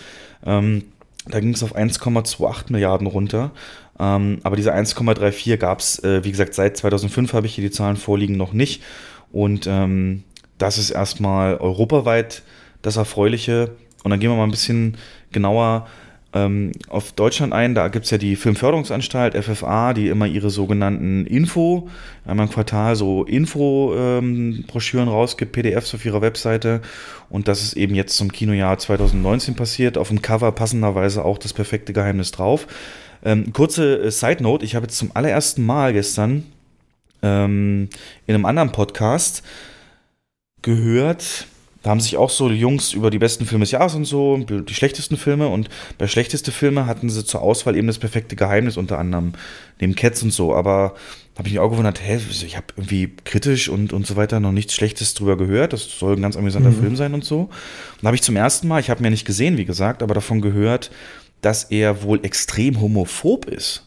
Ähm, dass es da anscheinend, also ich spoil das jetzt vielleicht, aber der Film läuft ja schon eine Weile, ähm, eine Szene gibt, wo anscheinend Elias Mbarek geoutet wird als schwul durch eben diese ganze Handygeschichte und er sich dann irgendwann später so über den Tisch beugt, äh, fast so auf dem Tisch liegt, praktisch der Kamera ins Gesicht guckt, im Film dann natürlich einem anderen und sagt, äh, glaubst du wirklich, ich würde so ähm, auf einem auf einem Kerl liegen und das und das machen, also total ins Lächerliche gezogen, eben schwulen Sex. Und hast du davon schon was gehört, dass diese, also das ist ja komplett untergegangen bei allen Besprechungen, ne? also ich, ich habe die, ja. ich, ich habe die Szene tatsächlich gesehen. Oh, okay. der, ja, ja. Ähm, da kommen ein paar, tatsächlich ein paar Sprüche, aber es ist schon aus dem Zusammenhang gerissen, weil letzten Endes wird er als schwul geoutet, weil die vorher ihre Handys getauscht haben, weil er nicht das ist jetzt ein Spoiler, aber weil er halt nicht, äh, weil er auf seinem Handy so ein paar, ähm, sag mal, brisante Sachen drauf hat, die äh, er will nicht, dass seine Freundin die sieht. Und die beschließen ja ihre Handys unter offen hinzulegen und jede Nachricht zu, äh, vorzulesen. Und da tauscht er mit seinem Kumpel die Handys und sein Kumpel ist in Wirklichkeit der Schwule. Und deswegen denken alle, er wäre schwul, weil dann auf dem Handy solche. Und da kommen ein paar Sprüche rüber. Aber ja, weiß ich nicht. Ich habe den Film jetzt komplett auch nicht gesehen. Aber. Gut, ist ja egal. nicht. Also Ja. ich habe mich da nur gewundert und diesen Aspekt zum allerersten Mal gehört. Ich kenne ich kenn tatsächlich auch nur positive, ähm, also von unseren Besuchern nur positive Bewertungen und auch die Belegschaft, die Leute, die den gesehen haben, das waren sehr viele, fanden den Film all durch, durchweg gut. Ja, und gerade Elias Mbarek, ähm, ich habe jetzt ähm, in dem Podcast Fest und Flauschig, ne, Jan Böhmermann und so auf, Mhm. auf Spotify, auf der neuesten Folge ist Fari Yadim zu Gast, ne, aus Jerks Mhm. oder Synchronsprecher von Rocket ähm, Guardians. Und ähm, da wurde er auch gefragt, weil die haben ja so beide so eben Migra Migrationswurzeln und so und, und da hat er Ja, auch ja. gefragt, ob er da so irgendwie Neid empfindet über den Erfolg und so sagt, nee, also das ist so der herzensguteste Mensch, als, als er wohl dann damals nach Hamburg gezogen ist oder Berlin, ähm, war das der erste, der, der Elias Mbarek, der da stand und wohl ihm geholfen, geholfen hat, die, die Sachen, ihren Umzug da hochzutragen und alles, ähm, bevor sie so mega bekannt war natürlich. Also von daher ganz gut. Aber jetzt nochmal zu den Zahlen. Ich lese nur mal den, die Überschrift vor. Kinobilanz 2019, deutliche Erholung, aber noch Potenzial für den deutschen Kinomarkt. Es gab fast 120 Millionen verkaufte Tickets, ein Kinoumsatz von mehr als einer Milliarde Euro, diese magische Grenze, und abermals ein leichtes Wachstum bei Standorten, Spielstätten und Leinwänden. Die Kinobilanz 2019 zeigt, dass 2018 mit seinen schlechten Zahlen tatsächlich als Ausreißer zu betrachten ist. Die Ergebnisse des eher durchschnittlichen Kinojahres 2017 wurden aber noch nicht ganz erreicht. Genau, und insbesondere Thema Kinosterben, ne, sagt mir ja viel. Kann ich mal kurz, damit wir das weg haben, den Absatz lesen. Die Zahl der Kinostandorte, also der Städte und Gemeinden mit einem eigenen Kino, ist im fünften Jahr in Folge gestiegen und liegt 2019 mit 946 deutlich über den 905 Standorten von 2018. Ähm, das gilt auch für die Zunahme der Sitzplätze, Leinwände, Spielstätten und Kinounternehmen. Und ähm, überträgt man diese Basis ähm, auf die Vorjahre, der Vorjahre auf 2019, kommt man eben auf einen Plus von 1,7% bei Spielstätten, 2% bei Kinounternehmen und 2,4% bei Standorten. Ähm, von einem Kinosterben kann also nicht die Rede sein. Ne? Das ist ja immer so die, das, was so, was so gedacht wird und Kinos und Pleite Mhm. und alles geht runter, aber tatsächlich sind es immer mehr geworden. Jetzt mal zu den konkreten Zahlen. Wir hatten 118,6 Millionen äh, Besucher in Deutschland in, ähm, in 2019. Das selbsternannte Ziel der, der großen Verbände äh, ist ja 120 Millionen. Das muss so die, die, die Bottomline, die Grundlinie sein.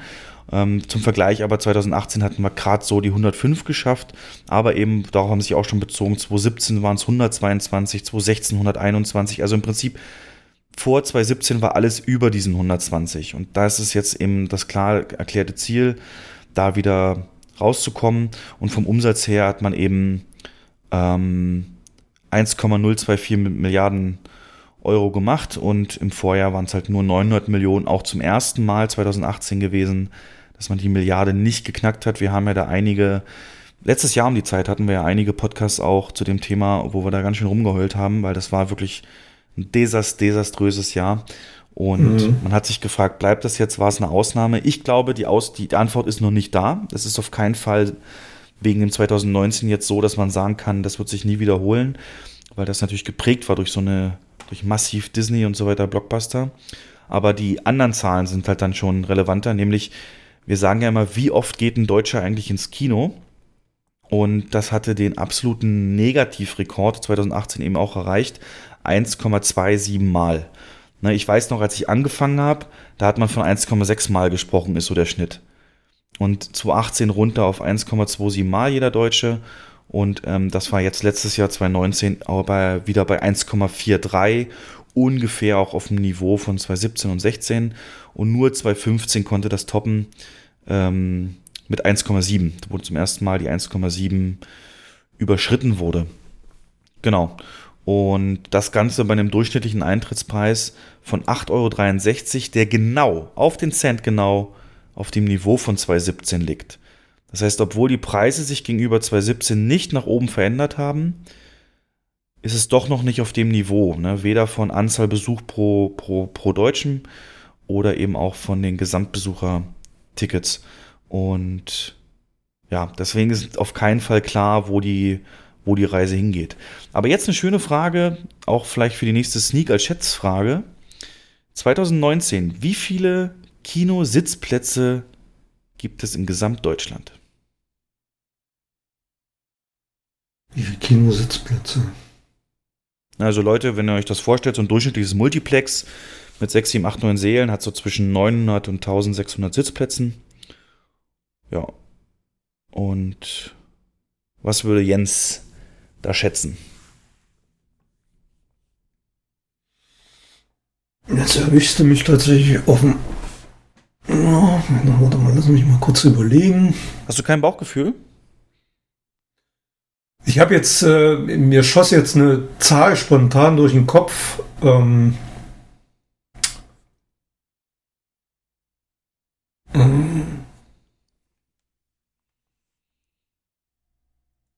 Langweilig. ähm, ich sag mal, ich sag mal 350.000. Hm. Es sind 798.442 Sitzplätze in Deutschland. Ja. Und das ist tatsächlich ähm, mehr als je zuvor. Ähm, also wesentlich mehr, 10.000 mehr als 2017. Und an der 800.000 wird jetzt also erstmals gekratzt, auch wenn die natürlich noch in weiter Ferne ist. Aber vor äh, fünf Jahren waren es eben nochmal sogar nur 780. Also da sind wir jetzt schon 18.000 Sitzplätze drüber, obwohl ja ein Trend eingesetzt hat, dass äh, viele Kinos äh, sich insofern umstrukturieren, dass sie eher Luxussitze einbauen in ihre Kinos und bewusst auf ähm, Sitzplätze verzichten. Und ähm, ähm, das, wär, das, war jetzt, das war jetzt mein Gedanke. Also ich bin jetzt von ungefähr 1000 Kinos ausgegangen. Hast du die Zahl, wie viele Kinos es gibt? Wie viele Standorte? Ja, 946. Ja, siehst du, habe ich ja 1000 und habe ungefähr so mal 300 gerechnet, aber es scheint ja dann doch deutlich mehr zu sein. Ja, ja, ja, ja, ja. Im Schnitt, im Schnitt zumindest. Genau, ne? kommen wir gleich noch drauf, wie viel Anteil Multiplex und andere Kinos sind. Ja. Also Leute, wir machen jetzt hier echt Number Crunching. Wir gehen die Zahlen einfach mal durch. Das ist sehr viel ähm, sehr viel ähm, jetzt wirklich Kino-spezifisch, aber vielleicht mal ein guter Überblick. Äh, wenn ihr das überspringen wollt, ich habe hier Kapitelmarken eingeführt, da könnt ihr dann einfach zum nächsten Kapitel dann springen. Ähm, genau, also fast 800.000 bei 946 Standorten, auch das mal eine wichtige Zahl. Wenn in USA ein Film einen großen Release hat, also wirklich so ein, so ein Avengers-Ding, so riesen, dann ist das so bei vier bis viereinhalbtausend Standorten wird er dann gestartet. Also ähm, da kann man mal die Märkte, ne, wie unterschiedlich groß die sind, einfach auch sehen. Ähm, Gibt es eben auch ganz, ganz lustige Statistiken wie hier Einwohner pro Sitzplatz. Ja? Wenn du weißt, wie viele Sitzplätze es gibt und Deutschland Einwohner hat, kannst du natürlich auch das berechnen. Mhm. Das heißt, wir haben auf jeden Sitzplatz kommen 104 Einwohner. ähm, ja, das war, das war tatsächlich in den 90ern und Tausendern die Kennzahl, nach der die Multiplex ihre Standorte ausgewählt haben. Ach was. Auch Konkurrenzstandorte, ja. ja. Aber es macht doch gar keinen Sinn, weil, weil wenn man jetzt die gesamte, es ist natürlich nur eine Statistik, wenn du die gesamte Einwohnerzahl ja, Deutschland nimmst, ja. dann sind da auch Greise und, und Kranke und Babys und Säuglinge ja. mit drin, das, die gehen doch gar nicht ins Kino. Ja. Ähm, was glaubst du denn, der deutsche Film? Das ist ja mal so ein Punkt, der oft das Zünglein an einer Waage sein kann zwischen einem sehr guten, guten oder mittelmäßigen Jahr. Ähm, von allen Filmen, die gestartet sind, was glaubst du, wie viel Prozent waren deutsche Produktionen?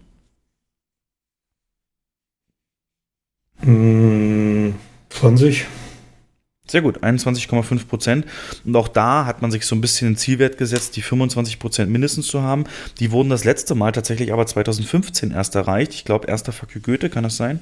Ähm, da war der Anteil bei fast 30 Prozent und 37 Millionen Besuchern nur für deutsche Filme. Ähm, das ist jetzt natürlich deutlich geringer und ja. Was glaubst du 3D-Trend? Ähm, wenn du den 3D-Film-Trend siehst oder auch die Filmware, die letztes Jahr rauskam, was glaubst du, wie viel Prozent von den gestarteten Filmen hatten, also wie viele Besucher waren von, ähm, war der Marktanteil in 3D-Filmen? Also wie viele 3D-Tickets wurden von allen Tickets ähm, von diesen 118,6 Millionen Tickets, wie viel Prozent davon waren 3D-Filme? Ich glaube unter 10 Prozent. Glaubst du, das ist schon richtig tot, sagst du? Richtig tot, aber wenn ich das aktuell sehe, wir haben aktuell eine 3D-Vorstellung am Tag. Ja. Von insgesamt äh, 40 oder so. Und mit Bond Ich sag mal besser, 10, ne? 10, ich sag mal 10 Prozent. 16 sind es tatsächlich. Und ja, ähm, im Vergleich zum letzten Jahr, das ja super schlecht war, 16,3, aber auch davor, 2017, 16, 15, 14 waren alles über 20 Prozent. Mhm. Und ähm, mit dem Peak, äh, Spitzenjahr 2016, wo es sogar ein Viertel war, 25 Prozent. Ähm, und seitdem absteigender Ast, obwohl die Abschwächung jetzt von 18 auf 19 nur 0,3 Prozent betragen hat. Also ist das, glaube ich, so ein Niveau, wo sich es auch einpendeln wird, je nachdem, wie lange Mhm. die Studios das halt einfach noch mitmachen. Genau. Aber das sind auch ähm, viele, also die Verleiher oder die Studios in, ähm, entscheiden sich auch Filme in, nicht in 3D rauszubringen, die eigentlich für 3D konzipiert waren. Zum Beispiel Mary Poppins ist ein gutes Beispiel. Er lief halt nur in 2D in Kinos weltweit. Obwohl du in jeder Einstellung in diesem Film siehst, der ist für 3D konzipiert. Und war ja auch so angekündigt. Und das sind halt solche Sachen, die die ähm, Marken auch nach unten drücken oder Doktor. Nee, was, was, was ist denn jetzt noch rausgekommen? Doolittle ist jetzt der einzige 3D-Film aktuell. Ja, vor ein paar Jahren wäre zum Beispiel sowas wie Bad Boys auch in 3D gestartet. Ja. Das erklärt diesen Abwärtstrend. Ähm, aber wir hatten ja, wie gesagt, einen Aufwärtstrend und da können wir mal in die Monatsbetrachtung gehen. Was glaubst du, war der besucherstärkste Monat? Besucherstärkste Monat im Jahr 2019. Oktober? Nee, tatsächlich hat der Dezember hat's noch geschafft. Ähm, Dezember. Genau, mit 13 Millionen. Ähm, Oktober hatte 11 und November 12. Also es gab tatsächlich diese klassische Steigerung no Oktober, November, Dezember, so wie Kinobusiness entsprechend ist. Ähm, die größte Veränderung nach oben gab es im April. Da hatten wir 40 Prozent mehr Besucher als im Jahr davor. Aber das ist leicht zu erklären. Äh, Hm. durch, ähm, da kam das große A. Hm. ja, das große. ja, genau. Ähm, ironischerweise hat der Februar extrem verloren und ähm, ähm, der schwächste Monat von allen, sogar noch schwächer als im Katastrophenjahr 2018, war der Juni. Und das wird er definitiv dieses Jahr auch wieder sein. Ähm, allein schon wegen der Fußball-EM, die diesmal noch on top kommt und die Filmware entsprechend drumherum gelegt wird und zurückgehalten wird. Genau. Ähm, mal gucken, gab es noch was Interessantes? Dumpty, dumpty, dumpty, dum. Der Eintrittspreis, auch der war im Juni am geringsten. Fragt euch mal warum. Da sind die meisten, äh, natürlich die meisten ähm, Rabattaktionen gefahren worden. Apropos Eintrittspreis, es steht jetzt fest für das Kinofest, ähm, das ja Anfang August ist, ähm, wo alle Kinos in Deutschland ähm, eine große Auswahl an Filmen zu einem standard einheit- einheitlichen Eintrittspreis zeigen. Ähm, der steht jetzt fest. Ähm, hast du davon schon gehört? Ja, vom Kinofest ja, aber den Preis kenne ich noch nicht. Ja, es sind 5 Euro. Also du kannst äh, in jedem Kino äh, jeden Film für 5 Euro gucken. Und ähm, da ist eben die große Hoffnung, dass in diesen drei Tagen ähm, extrem viele Leute an Bord geholt werden und äh, sich ähm, davon überzeugen, was sich in ihrem Kino, in dem sie so lange ja auch nicht waren, ähm, so getan hat. Genau. Äh, ja, sind doch erfreuliche Zahlen, oder? Achso, ich wollte dir noch äh, kurz sagen, der Anteil Multiplexe und ähm, herkömmliche Kinos. Und das ist ähm, gesamt gewesen, dass wir ungefähr ähm, also 1, äh, 1513 Multiplexe und ähm, also Kinoseele, Entschuldigung, in Multiplexen Ja, ja. 1513 Seele und in herkömmlichen Kinos sind es 3400. Also etwas mehr als die Hälfte sind noch herkömmliche Kinos und der Rest sind Multiplexe. Genau. Insgesamt Mhm. gibt es in Deutschland fast 5000 Leinwände, nämlich 4961. Vom Umsatz her teilt sich das, obwohl die herkömmlichen Kinos so viel mehr sind, ungefähr aber Hälfte, Hälfte auf. Also man kann sagen 60 zu 40, 60 Prozent Umsatz geht in die herkömmlichen Kinos und 40 Prozent in die Multiplexe. Genau. Mm, Dann gibt es hier eben noch ganz interessante Entwicklungen zu Standorten, also wirklich aufs Detail ähm, runtergebrochen nach Bundesland und so weiter. Äh, könnte man jetzt gucken in unserem Bundesland, wie hat sich da die Anzahl der Kinostandorte ähm, verändert und so weiter. Aber das geht jetzt ein bisschen zu sehr in die Tiefe. Dann natürlich die ganzen Förderungen. Aber die Top 10 Filme ähm, sind natürlich jetzt auch in Stein gemeißelt. Hast du noch im Kopf, welches der erfolgreichste Film äh, nur der 2019 erzielten Besucher war? Ähm, das kann ja nur Avengers Endgame gewesen sein. Nee, ist auf Platz 3 gelandet. Also wir, wir, wir sagen wirklich nur 2019, also die, die noch ähm, in 2020 in, in äh, Eiskönigin gehen, zählen da nicht rein. Ähm, da haben wir aber tatsächlich ähm, Avengers Endgame auf Platz 3 mit 5,1 Millionen Besuchern. Und dann kommt König der Löwen mit 5,5. Und dann kommt Perfekte die Eis, Geheimnis. Die Eiskönigin. Wo steht der? Mit 5,6 auf Platz 1. Perfekte Geheimnis mhm. kommt direkt nach Avengers auf Platz 4, aber im Abstand okay. von einer halben Million, nämlich 4,6 Millionen Besuchern. Mhm. Der hat mhm. mittlerweile auch mehr, der hat mittlerweile auch die 5 Millionen geschafft, aber ähm, und könnte durchaus im Endgame auch überholt haben schon oder einholen. Ähm, aber das sind jetzt, wie gesagt, nur die Zahlen der rein in 2019 erreichten Besucher. Und auch die Eiskönigin ist ja, glaube ich, schon bei 6 sogar, ne? 6 Millionen. Mhm. Genau. Platz 10 hat Captain Marvel geschafft und ähm, die andere deutsche Produktion ist Der Junge muss an die frische Luft mit 3 Millionen. Und deswegen spielt das Star Wars auch keine Rolle, weil der da tatsächlich nur zwei Wochen Na, der reingezählt hat. Ne? 3,7 ja. hat er aber in der Zeit geschafft. Mhm. Das war schon ein Erfolg, aber der hat halt extrem schnell, schnell abgebaut, genau. Ja. Was mich, ähm, dann haben sie eben geguckt hier so, eine deutsche, deutsche Produktion und die Entwicklung und so weiter. Und ähm, eine Zahl ist mir dann auch ins Auge gestochen. Warte mal. Die wollte ich dir unbedingt. Wollte ich dich fragen, ob du weißt, ähm, was das nämlich sein könnte. Warte mal. Genau. 3D-Filmstarts, ja. Haben wir gerade gesagt. Ungefähr gleich geblieben der Anteil. Und ähm, von diesen 3D-Filmstarts waren US-amerikanische Filme für 90% verantwortlich. 91 fast. Nur US-amerikanische Filme eben in 3D. Aus EU-Ländern 9%, aber deutsche Filme gab es anscheinend drei Stück, die in 3D gestartet sind. Ähm, äh Quatsch, zwei Stück. Zwei Stück sind in 3D gestartet. Und ich weiß nicht, welche das sind. Hast du von einem deutschen 3D-Film gehört? Ähm, Jim Knopf, war das 2019 oder war das schon 2018? Der war 18. Der war 18. Ja, bestimmt irgendein Animationsfilm. Ja, stimmt, das kann, kann so sein. Irgend, weiß ich nicht, Latte Igel. Benjamin Blümchen. ja. ja. Naja, also hochinteressant. Dann hast du hier noch die komplette Auflistung der Top 100 sogar der deutschen Filme inklusive Koproduktion. Ähm, wo Leberkiss Junkies unter anderem auf die 3 geschafft hat. Hm. Und ähm,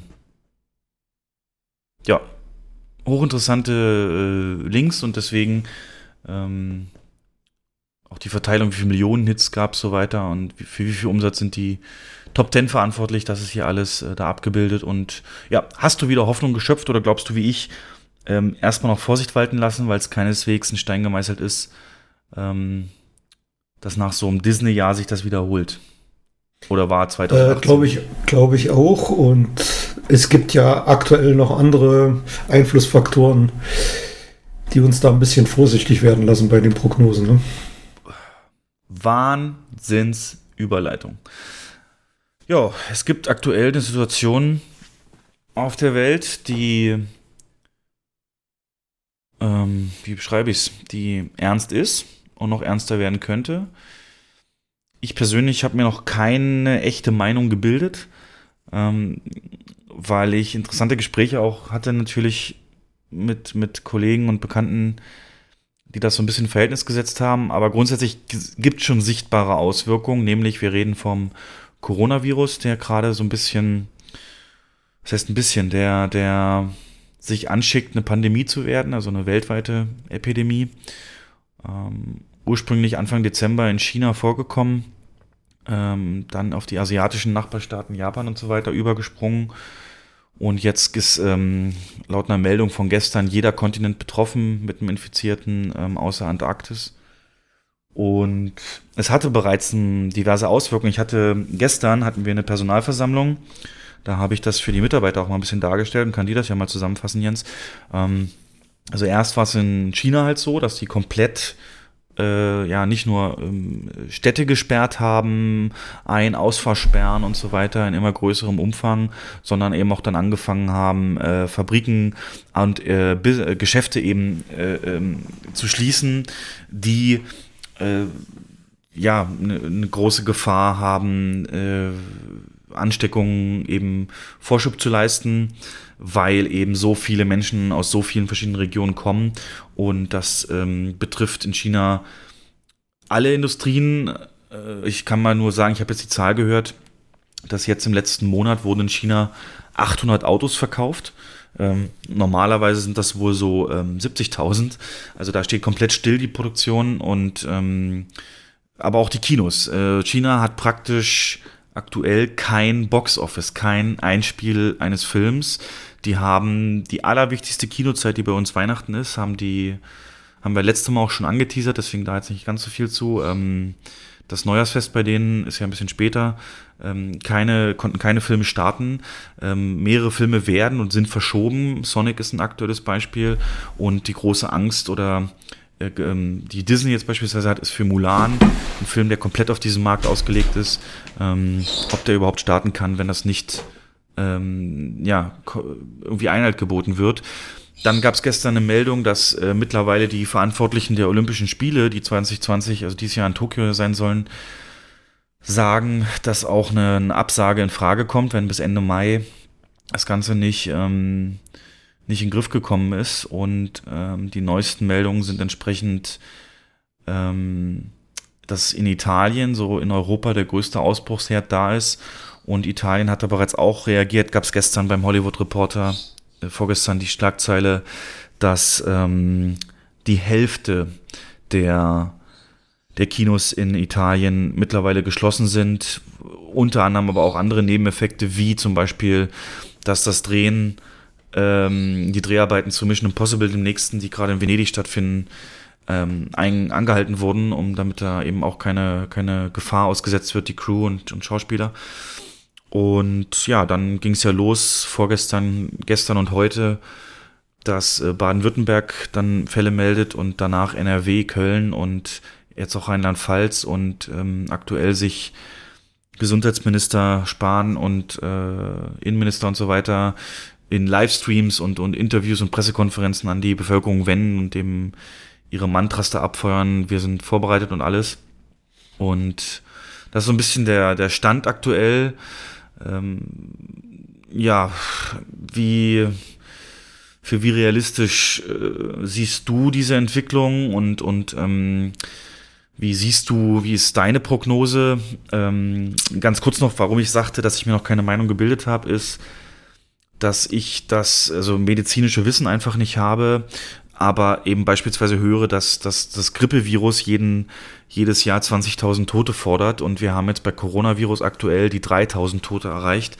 Das klingt jetzt alles sehr zynisch und so, aber es sind reine statistische Betrachtungen, äh, was jetzt so in diesem Vergleich natürlich auch ein bisschen auf Panikmache, ich meine, jeder Tod ist schlimm, aber auf Panikmache schließen lassen könnte, zumal es auch Auswertungen gibt. Ähm, es gibt eine Seite, die die ähm, Ansteckungen und aktuellen Fälle genau monitort, dass die Ansteckungsrate mittlerweile ähm, gleich bleibt, nicht mehr hochgeht.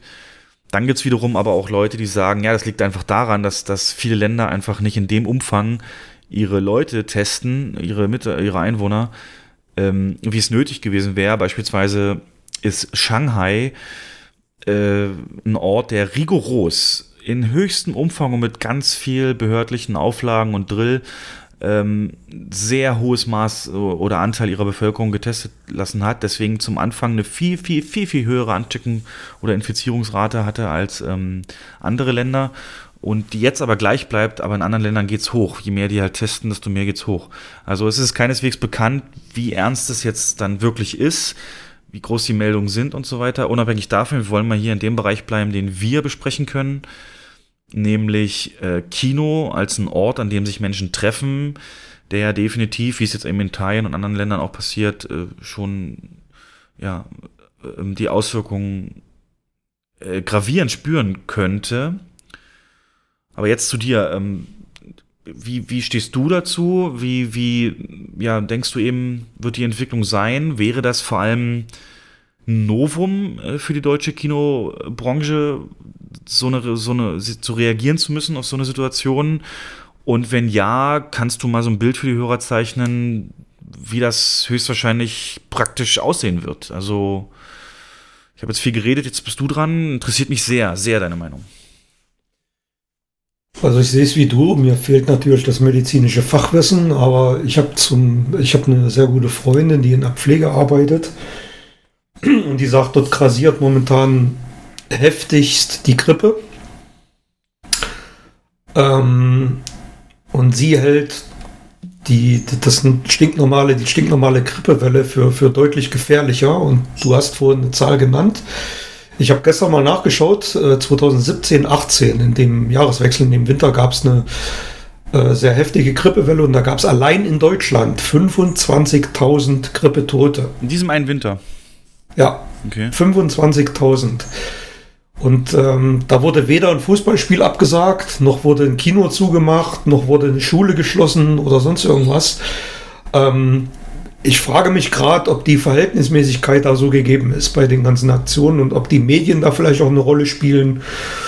Ähm, aber wie gesagt, also unter wirklich unter Vorsicht zu genießen, meine Meinung dahingehend. Ähm, aber 25.000, das ist, das ist das Vielfache von dem, was in China oder von den Menschen, die momentan in China an dem Coronavirus gestorben sind. Und China hat wie viele Einwohner? Ähm, über eine Milliarde, glaube ich. Naja, klar. Zwei, glaube ich, fast. Hm. Ja. Ähm, ja, schlimmstenfalls äh, sollte sich das hier ausbreiten und äh, die Versuche, das einzudämmen, müssen intensiviert werden. Schlimmstenfalls hat das natürlich Auswirkungen auf unsere Branche und ähm, die schlimmsten Auswirkungen werden, dass Standorte geschlossen werden, vorübergehend, dass die Behörden sagen, es ist verboten, ähm, Kinovorstellungen stattfinden zu lassen. Es ist verboten, irgendwelche Messen stattfinden zu lassen, Konzerte etc. pp. Nur normalerweise dürfte dann kein einziger Bus fahren, es dürfte keine einzige Schule offen haben, es dürfte kein einziger Supermarkt offen haben. Also ich weiß nicht, wo das Ganze noch hinführen wird. Es gibt allerdings auch gute Nachrichten, und zwar aus China. Und ähm, da ist es aktuell wohl so, wie du schon gesagt hast, dass die, die Neuinfektionen stark zurückgehen und dass in diesem Wuhan, in diesem, da wo es ausgebrochen ist, dass die tatsächlich sogar die Ausgangssperre gelockert haben. Und dass man unter bestimmten Auflagen die Stadt verlassen kann aktuell, weil die Neuinfektionen dort stark zurückgehen. Mhm. Ähm, ja, ob das jetzt, ob das Ganze jetzt irgendwie noch an uns vorübergeht oder uns volle Breitseite trifft, ist Spekulation. Es wird, werden die nächsten Wochen, Monate zeigen. Ich denke schon, dass es Auswirkungen auf die Kinobranche hat. Ähm, so ein Multiplex, so eine Multiplex-Kette wird das wegstecken können dass es mal zwei, drei, vier Wochen oder zwei Monate äh, ein bisschen schlechter läuft oder dass vielleicht auch sogar mal ein, zwei Standorte vorübergehend zumachen müssen. Aber so regionale Betreiber ähm, könnte ich mir vorstellen, dass der eine oder andere das nicht verkraften wird. Weil die natürlich keine, ähm, ja, keine solchen Rücklagen auch haben. Wie ist denn das? Ich kenne mich da auch nicht aus. Muss der Staat dann, also könnte man sagen, der müsste dann da das weiß ich meine, der rettet die Banken und alles. Ja, ähm, aber das, das kann ich dir nicht sagen. Mhm. Keine Ahnung. Aber ich gebe dir halt völlig recht und nochmal zu dem Aspekt mit dem, es sind ja viel mehr Grippetote, das ist halt wie mit dem, das ist halt was, also Menschen funktionieren ja so, dass wenn die, wenn die, wenn dieses Gefühl da ist, dass es nicht mehr unter Kontrolle ist, irgendwas, dann kann nur eine starke Reaktion des, äh, der Autoritäten und Behörden mhm. eine Panik einfach verhindern. Und ich glaube, deswegen wird so reagiert. Du hast dich praktisch ja an die Grippe, die nimmst du so hin, die ist halt da jedes, jeden Winter und ja. ähm, ist bekannt. Genauso wie eben ne, dieses klassische Beispiel, äh, in Afrika gibt es so viele Hungertote jeden Tag aber ähm, also weit mehr als beispielsweise eben beim, beim Angriff auf dem World Trade Center. Ja. Aber das hat natürlich viel größere Wellen geschlagen, weil es nicht in, weil Ja. es nicht in das gewohnte Bild passt und weil hier eine Ordnung droht, aus den Fugen zu geraten, an die man sich eben gewöhnt hatte. Und das ist Das eine genau, das Gefahr, ist Gefahr für, für das System. Und da muss Wie viel Verkehrstote gibt es jeden Tag? Und das sind all solche Sachen, die äh, Ja, das nimmst du aber in den Gewohnheit, Plan die Gewohnheit auf. sind. Genau. Ja. Du weißt, dass es Verkehrstote gibt und auch dich erwischen kann und andere, aber ähm, du rechnest nicht damit, dass, dass auf einmal sich beispielsweise äh, so, ein, so, ein, so, ein, so eine Brücke kaputt geht, ne, über die man jeden Tag fährt. Und, und, Richtig. Ähm, Aber ich habe gestern mit meinem Vater telefoniert. Ähm, der sagt, er kriegt momentan gar keine Arzttermine, weil die Arztpraxen wirklich voll von Grippefällen sind. Und darüber schreibt halt keiner. Es schreibt kein, kein, ein, kein, kein, keine, keine Seite, nix. Ähm, es schreibt über diese Grippewelle, die momentan grassieren. Da sind auch dieses Jahr schon 300 Leute dran gestorben. Ähm, an, Corona, an Corona ist in Deutschland noch niemand gestorben. Und ähm, also die Verhältnismäßigkeit ist ein bisschen, ja, Du weißt halt auch zu wenig, ne? Du weißt nicht, wie Du lange ist zu jetzt wenig, die wirkliche Inkubationszeit und was ist Ja. Gegenmittel und so. Und ich habe gestern in der Versammlung einfach gesagt, das Beste, was man einfach selber noch machen kann, ist diese klassischen Hygieneregeln einhalten. Genau. Ähm, wirklich oft und lange die Hände waschen, 20 Sekunden, in die Ellenbeuge nur niesen, sich wegdrehen von Personen und ähm, keinen Kontakt zu Leuten, die eben äh, angesteckt sind. Und dann, dann, dann, also die Wahrscheinlichkeit ist weiterhin noch sehr gering. Aber sollte es dazu kommen, dass äh, Kinos geschlossen werden, wäre das tatsächlich ein Novum. Ne? Also es gab es noch nie, oder? Das in wäre ein Novum, ja. Aber wie gesagt, selbst bei der, bei der grassierendsten Grippewelle ist das nicht passiert. Und ähm, auch als SARS vor, wann war das? Vor ein paar Jahren. Ähm, die Epidemie da war, ist auch nichts dahingehend passiert. Ja, weil das, ja, ja. Ach. Ja, Daumen drücken, ne? Kann man wirklich nur so laienhaft sagen. Ja. Ähm, ansonsten ist, äh, wie du schon sagst, Orte wie selbst eine Uni wäre ein gefährlicherer Ort als ein Kino, weil du da viel mehr internationaleres Publikum hast. Aber Genau. in so einem Zusammenhang würde die mit Sicherheit auch geschlossen. Also das wäre fahrlässig, wenn nicht. Genau. Nur die Gefahr ist natürlich, äh, ähm, die Menschen gehen dorthin, wo sie hingehen müssen. Also sie müssen einkaufen gehen, sie müssen zur Arbeit fahren, aber sie müssen halt nicht Ja, ins Kino nicht gehen.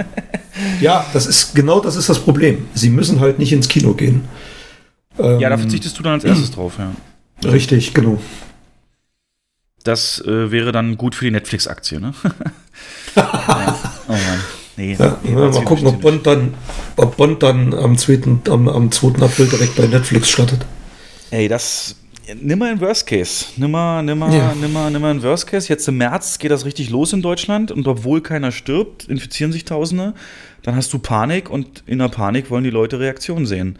Und dann kann das durchaus sein, dass dann erstmal in den Ausbruchsstätten temporärer Bann Ja. auf sowas Der kommt. größte Filmstart dieses Jahr. Ja, das wäre schon krass. Ja, was machen wir dann? Dann, dann? dann holen wir ein paar Filme nach, ne? Dann gucken wir bei dir Sachen, kochen mal was zusammen, ja. Ja. Nö. Gehen in die Sauna. Gut. Ähm, wir halten euch da auf dem Laufenden und auch äh, unsere Geschäftsleitung hat uns natürlich informiert, dass ähm, das äh, eng beobachtet wird und ähm, auch die Behördenaustausch natürlich besteht und sobald sich da was ändert, ähm, die Kommunikation entsprechend auch anlaufen wird. Also da geht man schon sehr professionell mit um. Das ist auch wichtig. Ähm Gott, wie kommt man raus aus dem Tief jetzt? Ja, wir leiten einfach ähm, direkt über, weil du gesagt hast, wir müssen da ein paar Filme nachholen, weil das müssen wir tatsächlich machen. Weil so viel gesehen haben wir gar nicht in, Eine, doch, ich habe noch im eine. letzten Monat. Ne? Ich muss, muss, ich muss dir noch ein Konzept vorstellen. Ja. Ähm, also ähm, Kino. Also pass auf, ich habe einen beiläufigen Newsartikel gelesen, der sich mit der Frage beschäftigt. Es gibt ja an so einem typischen Tag besucherschwachere Zeitslots und ähm, stärkere. Ne? Und ähm, Es gibt jetzt eine neue Idee eines Würzburger Startups. Ähm, die haben eine App entwickelt, mit die Kinos helfen soll, diese besucherschwachen Zeiten ähm, besser zu nutzen.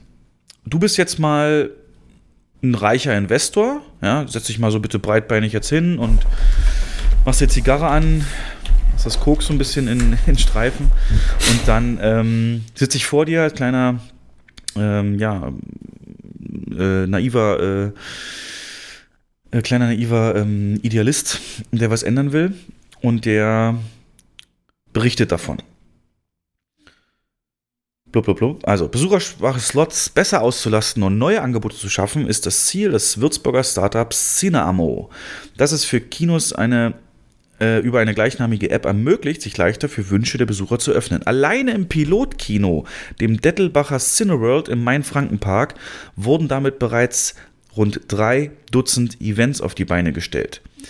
Als zeitgemäße Antwort auf das sich zunehmend veränderte Nutzungsverhalten sieht das Würzburger Startup Cineamo seine App, die Kinos bei der digitalen Kundenansprache unterstützen und es ihnen ermöglichen soll, leichter auf Wünsche der Kunden einzugehen, sie quasi an der Gestaltung des Programms zu beteiligen. Die Idee dahinter klingt erstmal vertraut. Nutzer übermitteln einem Kino den Wunsch nach einem speziellen Film oder einem anderen Event im Kinosaal zu einem bestimmten Termin. Das Kino hat dann die Möglichkeit, eine entsprechende Veranstaltung aufzusetzen und zu bewerben. Ein grundlegender Unterschied zu früheren Initiativen liegt dabei schon in der Bandbreite der möglichen Wünsche. Denn diese ist im Fall von Cineamo erstmal unbegrenzt und nicht an kuratierte Listen oder einzelne Kooperationspartner und generell auch nicht an Filmcontent gebunden. Dass Besucher auch Wünsche äußern können, die sich nicht oder zumindest aktuell nicht ähm, erfüllen lassen. Hier wird als Beispiel genannt, dass ganz viele noch Bohemian Rhapsody wieder im Kino sehen wollen würden liegt auf der Hand. Der große Vorteil, auf diese Weise können auch Ideen, gerade auch jenseits reiner Filmvorführung, übermittelt werden, auf die ein Kinobetreiber womöglich nicht von selbst kommt. Als Beispiel nennt einer der Gründer im, ähm, eine Yogastunde im Kino, die auf der Leinwand nur mit atmosphärischen Bildern begleitet wurde. Zudem ist Teil des Systems eine Software-as-a-Service-Lösung für Kinobetriebe namens Cineamo Control, die nicht nur die Verwaltung der eingehenden Anregungen ermöglicht, sondern auch die direkte Kommunikation mit den entsprechenden App-Nutzern. Ob eine Veranstaltung zustande kommt, liegt dabei allein im Ermessen des Kinos. Anders als beispielsweise beim hierzulande glücklosen äh, V1 Cinema ist ein Go nicht an eine bestimmte Zahl vorab angefragter Tickets verbunden. Klingt wie ein Risiko. Doch es wird relativiert. Wenn wir nicht gerade von den Startwochen großer Blockbuster sprechen, geht ein Kino doch mit jeder Vorstellung ins Risiko, insbesondere in den auslastungsschwachen Zeiten. Und tatsächlich hat sich seit März 19 im gestarteten Testbetrieb eben in diesem Cineplex gezeigt, dass sich die allermeisten Anfragen auf Nachmittage, Werktage oder die Spätschiene bezögen. Also gerade nicht auf die attraktiven Programmzeiten. Angefragt werden dabei meist verpasste Filme oder Filmklassiker. Häufig steckt aber auch ein, Gruppen, äh, ein Geburtstag als, oder Gruppenerlebnis als Anlass hinter den Filmwünschen. Als weiteren Vorteil wird die enge Social-Media-Anbindung genannt. Ähm, entsprechende Ideen und Events können per App auf allen möglichen Kanälen geteilt werden und nach Freigabe einer Veranstaltung wird die Werbung des Kinos durch das Teilen des Events ähm, und der App eben auch unterstützt. So wird es in Freundeskreisen verbreitet und die ganze Sache gerät eben mehr in die Wahrnehmung. Schon die Auswertung des Testlaufs, wie gesagt, drei Dutzend Veranstaltungen im Cineworld seit März 19, hat ergeben, dass Kino-Events nach dieser App oder durch diese App nach den aktuellen Blockbustern häufig sogar die meisten Tagesbesucher verzeichnen. Seit November 19 haben sich weitere Cineplex-Häuser in Aachen, Berlin, Kassel, Meitingen und Neu-Ulm auch angeschlossen und können äh, über diese App eben auch angefragt werden. Und ähm, jetzt sind auch mittlere und kleinere Kinos äh, im Gespräch. Genau. Ähm ja, Ansatzpunkt, wie gesagt, ist dabei die Auslastung der Kinos, die bekanntermaßen einer erheblichen Bandbreite unterliegt. Im Schnitt, so hat ähm, der Chef von diesem Cineplex äh, von der App errechnet, würden Kinos eine Gesamtauslastung von gerade mal 15% ausweisen. Entsprechend groß sei das Potenzial, zumal die Einbeziehung der Besucher und direkte Kommunikation mit ihnen äh, die Aufmerksamkeit für Filme und Kino generell steigere. Die App zeigt nämlich auch das normale Kinoprogramm an und kann sich so, weiß ich, zum Gruppentreffen, äh, Gruppen gucken, dann eben ein Treffen äh, wichtig. Provisionen auf Tickets für die App sind tabu. Also die, den, den App-Entwicklern ist ein solides und faires Geschäftsmodell wichtig. Der Erfolg gehört dem Kino allein. Es gibt nur eine monatliche Abogebühr in der Größenordnung eines Handyvertrags. So sichern die sich dann die, ähm, die Kohle. Jens, du hast schon alles erlebt. Du hast schon alles Mhm. gesehen. Und ähm, Mhm. als ich diesen Artikel das erste Mal gelesen habe, da musste ich dran denken, dass du auch mal voller Enthusiasmus das Ganze in einer ultra abgeschwächten Form gemacht hast, nämlich ähm, als du auch mal umgefragt hast, ich glaube in der Sneak oder in irgendeinem anderen Rahmen, welchen Film würden sie gerne mal wieder im Kino sehen? Und da wurde, glaube ich, Herr der Ringe als Sieger gekürt. Und dann habt ihr das auch gemacht, weit auch vor meiner Zeit. Und es war halt ein Misserfolg. Also wirklich entgegen der, der Ab- Abfrage ähm, kaum, kaum, kaum besucht. Ähm, wenn du jetzt das mal so, diese Erfahrung, die du hast, ins Verhältnis setzt mit dieser Idee, ähm, ordne die mal ein für unsere Hörer. Das ist das Problem, was ich darin sehe, das äh, ist wie so Streamingdienst. Es verzettelt sich alles. Ne? Du hast dann die, die ähm, eigentliche Kino-Homepage, dann hast du eine, eine App für Events und und und. Ähm, also anstatt solche Sachen zu konzentrieren, brauchst du wieder mehrere Apps, um dich komplett zu informieren. Also ich weiß nicht, ob das der, ähm, ja, dass das Allheilmittel sein soll. Aber du hast ja auch gesagt, da kann man noch das normale Kinoprogramm abrufen. Ja. Ähm, und Sinn wird es tatsächlich dann machen, wenn jetzt nicht nur Cineplex dort angeschlossen wäre, sondern wenn die ganze Branche sich auf so ein Modell einigt. Und ähm, wenn, wenn Na gut, alles fängt mal klein das an. tatsächlich so, ja, natürlich fängt das mal klein an, aber wenn man so eine, so eine, aber wo informieren sich die Gäste denn primär? Es geht doch jetzt nicht ums so Informieren, es geht doch darum, dass ich dir gerade eine App vorgestellt habe, die Ja, ja, ich Idee weiß. hat, dass unabhängig von dem, was läuft, Kunden völlig auf einem weißen Zettel Anfragen schicken können, die ungebunden sind Ja. können und, und, und da, da muss man doch sich nicht informieren. Dass ich habe eine Idee und habe da eine App, die ich meinem Kino diese Idee mitteilen kann. Ähm, das ist die Idee dieser App. Also ähm, weiß ich jetzt nicht, was du meinst, ehrlich gesagt, mit dem Informieren. Ja, aber die wird doch, in dieser App werden doch dann auch diese, diese äh, Ideen, wenn die dann ähm, spruchreif sind und tatsächlich dann angeboten werden, die werden doch dort auch bekannt gegeben, oder ja, nicht? unter anderem. Hm? Ja, ja. Die Frage ist, Ja. Aber was ist jetzt das grundlegend andere an so einer App, als wenn uns jemand über unsere Homepage Lob und Kritik schreibt, hier Leute, zeigt doch mal wieder den den Film. Naja, du kannst das ähm, mit viel mehr Leuten teilen, diese Idee, und dann können sich Leute da auch eben einklinken. Da es ja aktuell auch regional dann gekoppelt ist an Ja. dieses Kino. Also der große Vorteil ist dann tatsächlich, der, der Kinobetreiber sieht, ob hinter dieser Idee eine höhere Nachfrage steckt oder ob das nur so ein, Genau. so ein ähm, ja, Hirngespinst von einer einzelnen Person Also darstellt. er kann sich daraus einen ersten Indikator ziehen. Also nehmen wir mal das Ja. Beispiel, ähm, keine Ahnung, Mittwoch 13 Uhr statt einem Film gibt es halt die Yogastunde im Kino, ne? Ja, genau. Einer, der die Idee hatte, ist selber Yogalehrer und, und, und wir müssen halt eine Disziplin zeigen mit Ambient-Musik und, und Entspannungsbildern und so.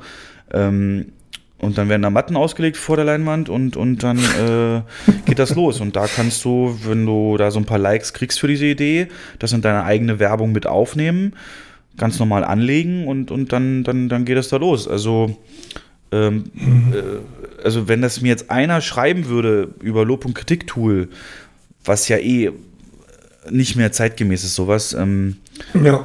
äh, natürlich muss jedes große Unternehmen einen Ansprechpunkt haben, aber das ist, ja. Ähm, weißt du, was ich sagen will? Also, dass die. Ähm, da würde Ich ich, weiß, wahrscheinlich sagen, danke für Ihre Idee, wir gucken mal. Mhm. Aber so habe ich gleich eine Einschätzung und, und, und, und, und, und, ja, eine erste Reaktion drauf. Wenn ich sehe, oh, das generiert aber Bass. Weißt du, es ist doch wie bei uns. Wenn wir sehen, wie viele Klicks ein Trailer hat, das ist doch ehrlicherweise ein Indikator, ob das vielleicht ein Sleeper-Hit, ein Überraschungshit werden könnte, irgendein Film. Ja. Hätten wir das mal bei S beachtet. ja, aber du weißt, was ich meine. Das Problem, was ich halt sehe, du nennst als Beispiel Cineplex. Das ist so ein Dachverband und jedes Kino agiert eigenständig. Nein, ich habe ein konkretes Cineplex in mein Frankenpark in sonst wo Oder so. Also Ja, das genau. ist schon bezogen auf dieses eine Kino jetzt. Das hat der Aber du hast ja auch gesagt, dass andere, andere Cineplexe sich da anschließen wollen. Ja. Das ist doch wie So. Facebook. Da hast du doch auch regionale Gruppen, Flohmarkt Richtig. hier und hier und so. Und Genau. so wird die App das ja auch bereitstellen. Aber, aber glaubst du nicht, dass bei so einem zentralisiert geführten Unternehmen wie unserem ähm, so ein Ding viel schwieriger umzusetzen sein würde als bei Cineplex? Das sind alles Häuser, die eigenständig agieren, die auch eigenständige Entscheidungen treffen können und sagen, ja, wir machen halt die Ja, das, Yoga-Stunde das, die Mittwoch Frage habe 14 ich dir Uhr. doch gar nicht gestellt. Ich habe doch nur gesagt, ob diese App, diese Idee, um auslastungsschwache Zeiten zu kontern, ob, ob das was taugen könnte.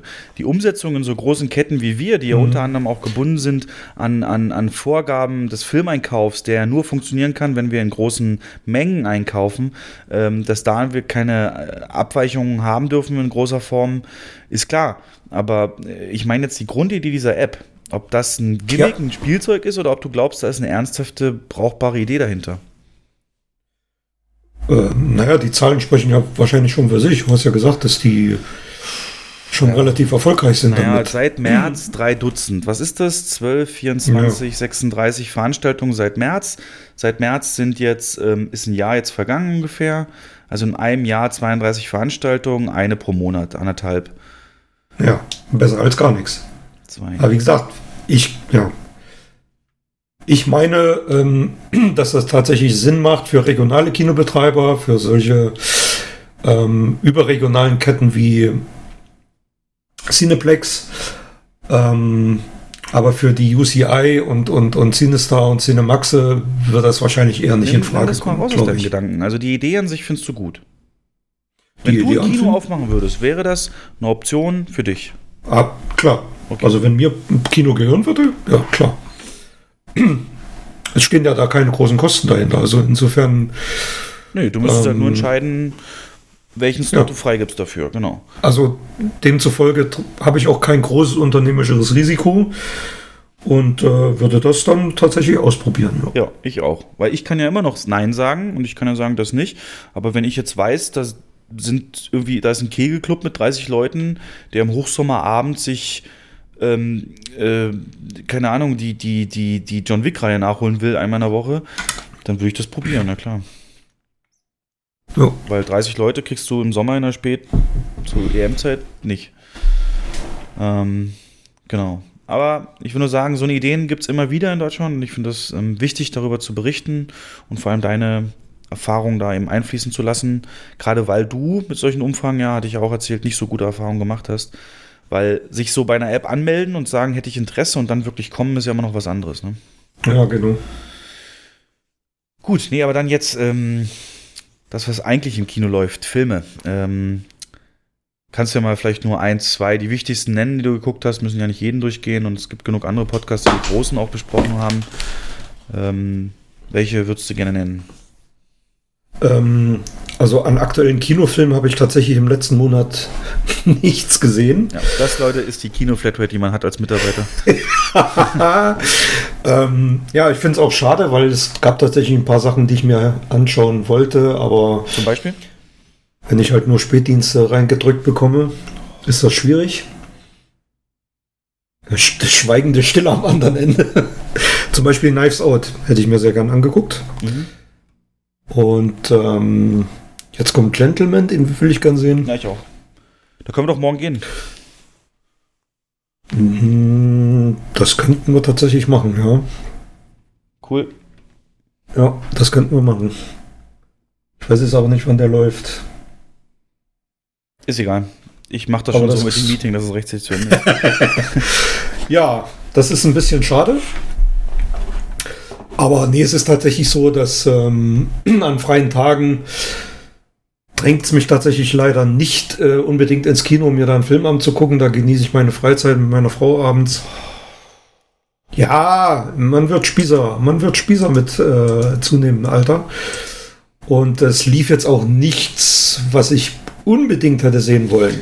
Oh, überleg Muss ich mal, dazu wir sind ein sagen. Kinopodcast und reden über Erholung des Kinomarkts und, und Besucher Ja, pro Jahr ja, und, ja. und dann selber bist du eigentlich so der du sprichst, glaube ich, gerade die Gedanken von vielen Hörern aus. Und ist das wirklich das Grundproblem? Also du hast wirklich keine Filmware gehabt diesen Monat? Naja, also Knives Out. Das Einzige, was mich jetzt wirklich richtig interessiert hätte, Bad Boys habe ich mir angeschaut. Den hatten wir das letzte Mal aber schon besprochen. Und ähm, ich habe zu Hause hier zwei Filme jetzt nachgeholt. Das eine war Quiet Place. Und ja. Und äh, gestern ja, du kannst mich jetzt nicht so zappeln lassen. Was soll ihn dich nicht zappeln lassen? Äh, Sagst du bitte was zu Quiet Place? ähm, abgesehen von einigen wirklich extrem Logiklöchern, sehr unterhaltsamer, sehr spannender, handwerklich top gemachter ähm, Film, ja. Mit einem perfekt, äh, ja, mit einem nahezu perfekten Cast. Und ich freue mich jetzt auf Teil 2. Oh Mann, wir werden nie Filmkritiker. Ähm, aber jetzt noch. Nee. Du weißt doch, wofür ich diesen Film feiere, ne? Für die Kamera, aber. Nein, ne? für, für diese Atmosphäre, die er erzeugt, dass man selber so ruhig sein will. Und, Ach so, und dass man ja, diese, diese ja. Prämisse so schnell versteht, dass man da auch wirklich angespannter als üblich im Sessel sitzt. War das bei dir auch so? Ähm, der Effekt stellt sich wahrscheinlich nur ein, wenn du den Film im Kino siehst. Hast du den im Kino gesehen Ja, oder ja, zu das war Hause? ja eins der besten Kinoerlebnisse, die ich je hatte. Ja, ja, ja. Also das hatte ich jetzt, den, das hatte ich jetzt nicht so extrem, ähm, aber ich kann das gut nachvollziehen, wenn man den im Kino sieht, auch wenn der Kinosaal gut gefüllt ist, ähm, dass das wirklich ein, ja, das Ganze nochmal toppt. Diese lähmende Stille da. Und dass man sich gerade durch diese, ähm, durch diesen Kniff auch mit in den Film reingezogen fühlt und quasi nahezu gezwungen ist, auch ruhig zu sein. Aber es ist zu Hause natürlich nicht ganz so. Willst du einen werten? Hast du eine Wertung? Auf einer Skala von 1 bis 10 würde ich dem eine 7 geben. Hat mich sehr gut unterhalten. Mhm. Okay. Du bist so ruhig? Ja, ich hätte jetzt, also ich habe halt eine extreme Begeisterung für diesen Film und finde das gerade, finde das gerade sehr ausbremsend, seine relativ, ja, monotone Wiedergabe. Also ich, der, jeder, der das jetzt gehört hat, hat das, glaube ich, jetzt schon vergessen, was du gesagt hast, weil, weil da nichts Konkretes, was diesen Film ausmacht, das könnte man so, deine Aussage könnte man über so viele andere Filme stülpen, ohne dass es ein, ja, also, keine Ahnung, also mich hat er halt, ich weiß nicht, das muss nicht zwingend mit Kino zusammenhängen. Es ist ja auch, es gibt ja wirklich Szenen, die, du hast jetzt so einen Cast allgemein genannt, aber ich sag mal nur die, eine Badewannengeburt da in diesen Umständen oder, oder wo das Kind dann eben am Anfang den, das Spielzeug anmacht. Das sind, Ja. die haben mich zum ersten Mal, die haben mich wieder was fühlen lassen. So, weißt du, was ich so lange nicht mehr hatte im Kino. Und, ähm, Das mag ja alles sein, aber die, also mich ausgebremst haben so ein bisschen die Logiklöcher. Also wer setzt in dieser Welt, ein, äh, äh, wer schafft sich da noch ein Kind an? Ja, du willst, du willst die Menschheit Oh. aussterben lassen, oder was? Ja, aber warum macht man sowas? Also das macht man, man versucht doch zu überleben und seine eigenen Kinder durchzubringen. Aber das Risiko einzugehen, ähm, weil das Kind ist ja permanent, also äh, das ist, die hat das Kind da und das schreit nicht, das äh, gibt keine Worte von sich und und und. Das, das war für mich halt, hat mich so ein bisschen, ähm, habe ich mir so gedacht, das ist ein bisschen weit weg von der Realität.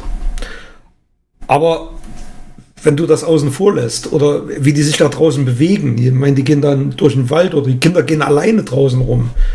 Ähm, das fand ich alles ein bisschen realitätsfremd. Aber du musst überlegen, dass sie doch dann, die sind ja aufgewachsen in dieser Welt. Du, du, du. Ja, das mag ja alles sein, aber die Gefahr ist ja da. Die, die, da sind in dieser Umgebung sind zwei von diesen Kreaturen.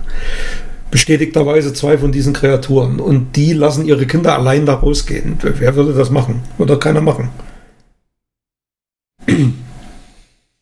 Also ich, äh, da, da verstehst du aber die Menschheit falsch. Also wir haben einen Überlebenstrieb und das wird, wird immer Kinder geben und, und du hast ja auch, der Film leitet das ja auch her. Ich meine, es gibt keine Pillen mehr, Verhütung, sonst was und das passiert dann halt teilweise auch und ähm, nee, also du, das, das, nee, gehe ich überhaupt nicht mit. Also das ist die, das ist die inhärente Natur des Menschen. Ach, ist auch egal, jetzt habe ich schlechte Laune. Es ist ja nicht so, dass mir der Film nicht gefallen. Mir hat er gefallen. Ich fand ihn ja gut. Ja, ist okay. Ich sag nichts mehr dazu.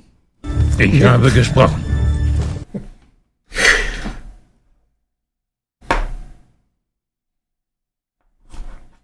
Ja. Hallo? Bist du noch da? Ich muss das verarbeiten. Also Leute, das war Jens, ähm, Filmkritiker par excellence. Ähm, nicht mehr begeisterungsfähig und ähm, die Menschheit würde aussterben lassen. Das ist unglaublich. Ja, der zweite Teil wird aber lustig. Können wir auch zusammen reingehen. Nein, meiner Spaß. Also, ich verstehe das ja, gibt bei Filmen verschiedene Meinungen, aber sich an sowas aufzuhängen, ähm, das ist, äh, wirkt an Haaren herbeigezogen. Aber Also War für mich, äh, war für mich jetzt nicht das Meisterwerk, äh, was einige da sehen wollen. Aber war halt ein guter Film. Naja, ähm, ich habe auch nicht so viel geguckt, tatsächlich im Kino auch nur einen Film bis jetzt. Vielleicht kriegen wir ja morgen noch den letzten weiteren rein. Deswegen gehe ich da auch nicht weiter drauf ein. Ähm, nur ganz kurz, Hell or High Water auf Netflix. Ähm, geht ganz stark in Richtung von No Country for Old Men. Wer solche Filme mag, gerne gucken. Dann die Erfindung der Wahrheit mit ähm, Jessica Chastain, Politik, Washington, Lobby-Drama. Ähm, auch ganz gute Unterhaltung, so auf dem Sofa Sonntagnachmittag. Ähm, der neue Film mit Bill Pullman, The Coldest Game, auch auf Netflix. Er ist ein alkoholischer Schach-Mathematikprofi, der in, äh, in Ostblockstaaten im Kalten Krieg noch ähm, ein Schachturnier gewinnen muss, aber natürlich dann da zwischen die ganzen Parteien und Intrigen reinkommt. Ähm, und dieser super hochgelobte Der schwarze Diamant von mit Adam Sandler, nee, nicht von, sondern mit Adam Sandler, den alle wirklich absolut abhypen, bester Film, so whatever, wo er da so einen erfolglosen ähm, äh, Schmuckhändler oder Uhrenhändler in, in New York spielt, äh, den fand ich ganz, ganz, ganz, ganz schlimm. Denn der hat ähm, eine, eine Machart, die ähm, den ganzen Film super unruhig wirken lässt. Du hast vor allem durch Sounddesign ständig überlappende Gespräche, Geräusche und das erzeugt ein Stresslevel ohne Ende. Kamera ist oft sehr nah drauf auf den ähm, Darstellern. Das gibt auch nochmal so, ein, so wie so ein Bruch der Privatsphäre und die Überblick fehlt dir als Zuschauer. Der Film geht auch nicht inhaltlich so wirklich voran. Er stolpert irgendwie von einem äh, Rückschlag zum anderen.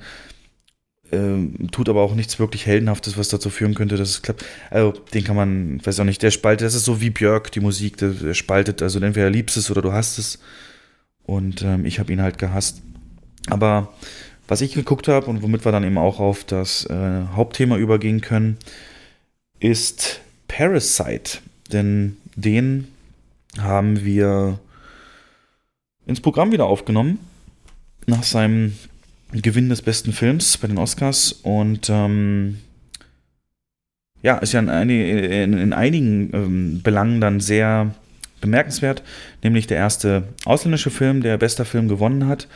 Ähm, und äh, dabei so Sachen wie, wie 1917 oder Joker geschlagen hat.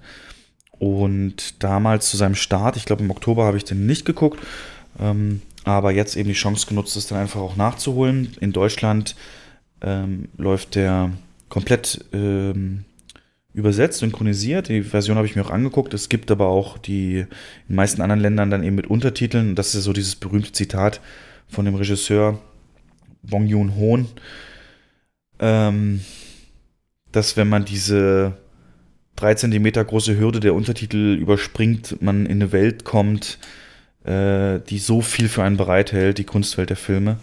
Und das war, wie gesagt, hier jetzt nicht nötig. Ich fand es auch anständig synchronisiert, auch wenn ich gehört habe, dass da viel verloren geht, weil eben auch die koreanische Sprache sehr, ähm, sehr viel Unterscheidung feinster Art noch macht, dass die deutsche nicht kann. Ähm, ja, das war generell auch ein sehr, also der, der, ein sehr glücklicher Regisseur, als er es gewonnen hat. Er hat insgesamt vier Preise gewonnen. Die meisten Preise Oscars an einem Abend neben Walt Disney. Ähm, mehr hat noch keiner gewonnen an einem Abend. Auch eben nur einmal Walt Disney, viermal. Und bei jeder Rede ist er dann hochgekommen und hat gesagt, so, ja, geil, ich freue mich, jetzt kann ich Party machen und irgendwie, ja, musste sich dann immer was Neues einfallen lassen bei jedem neuen Oscar. Das war ganz gut. Übergeben hat ihn äh, Spike Lee. Pang Joon-ho.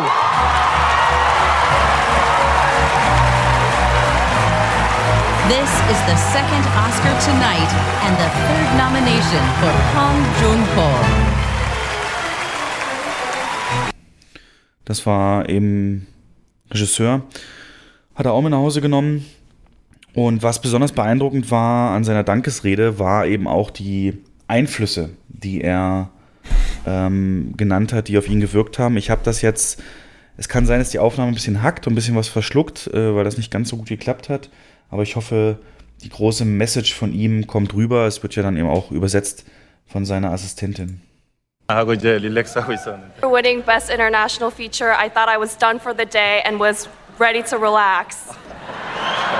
So much. When I was young in cinema, there was a saying that I carved deep into my heart, which is the most personal is the most creative.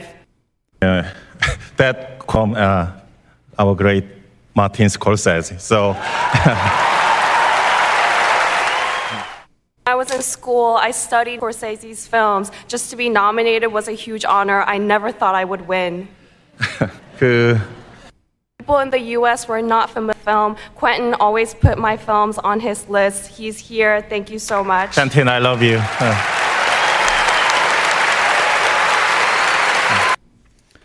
Na, also hat er dann bei der also,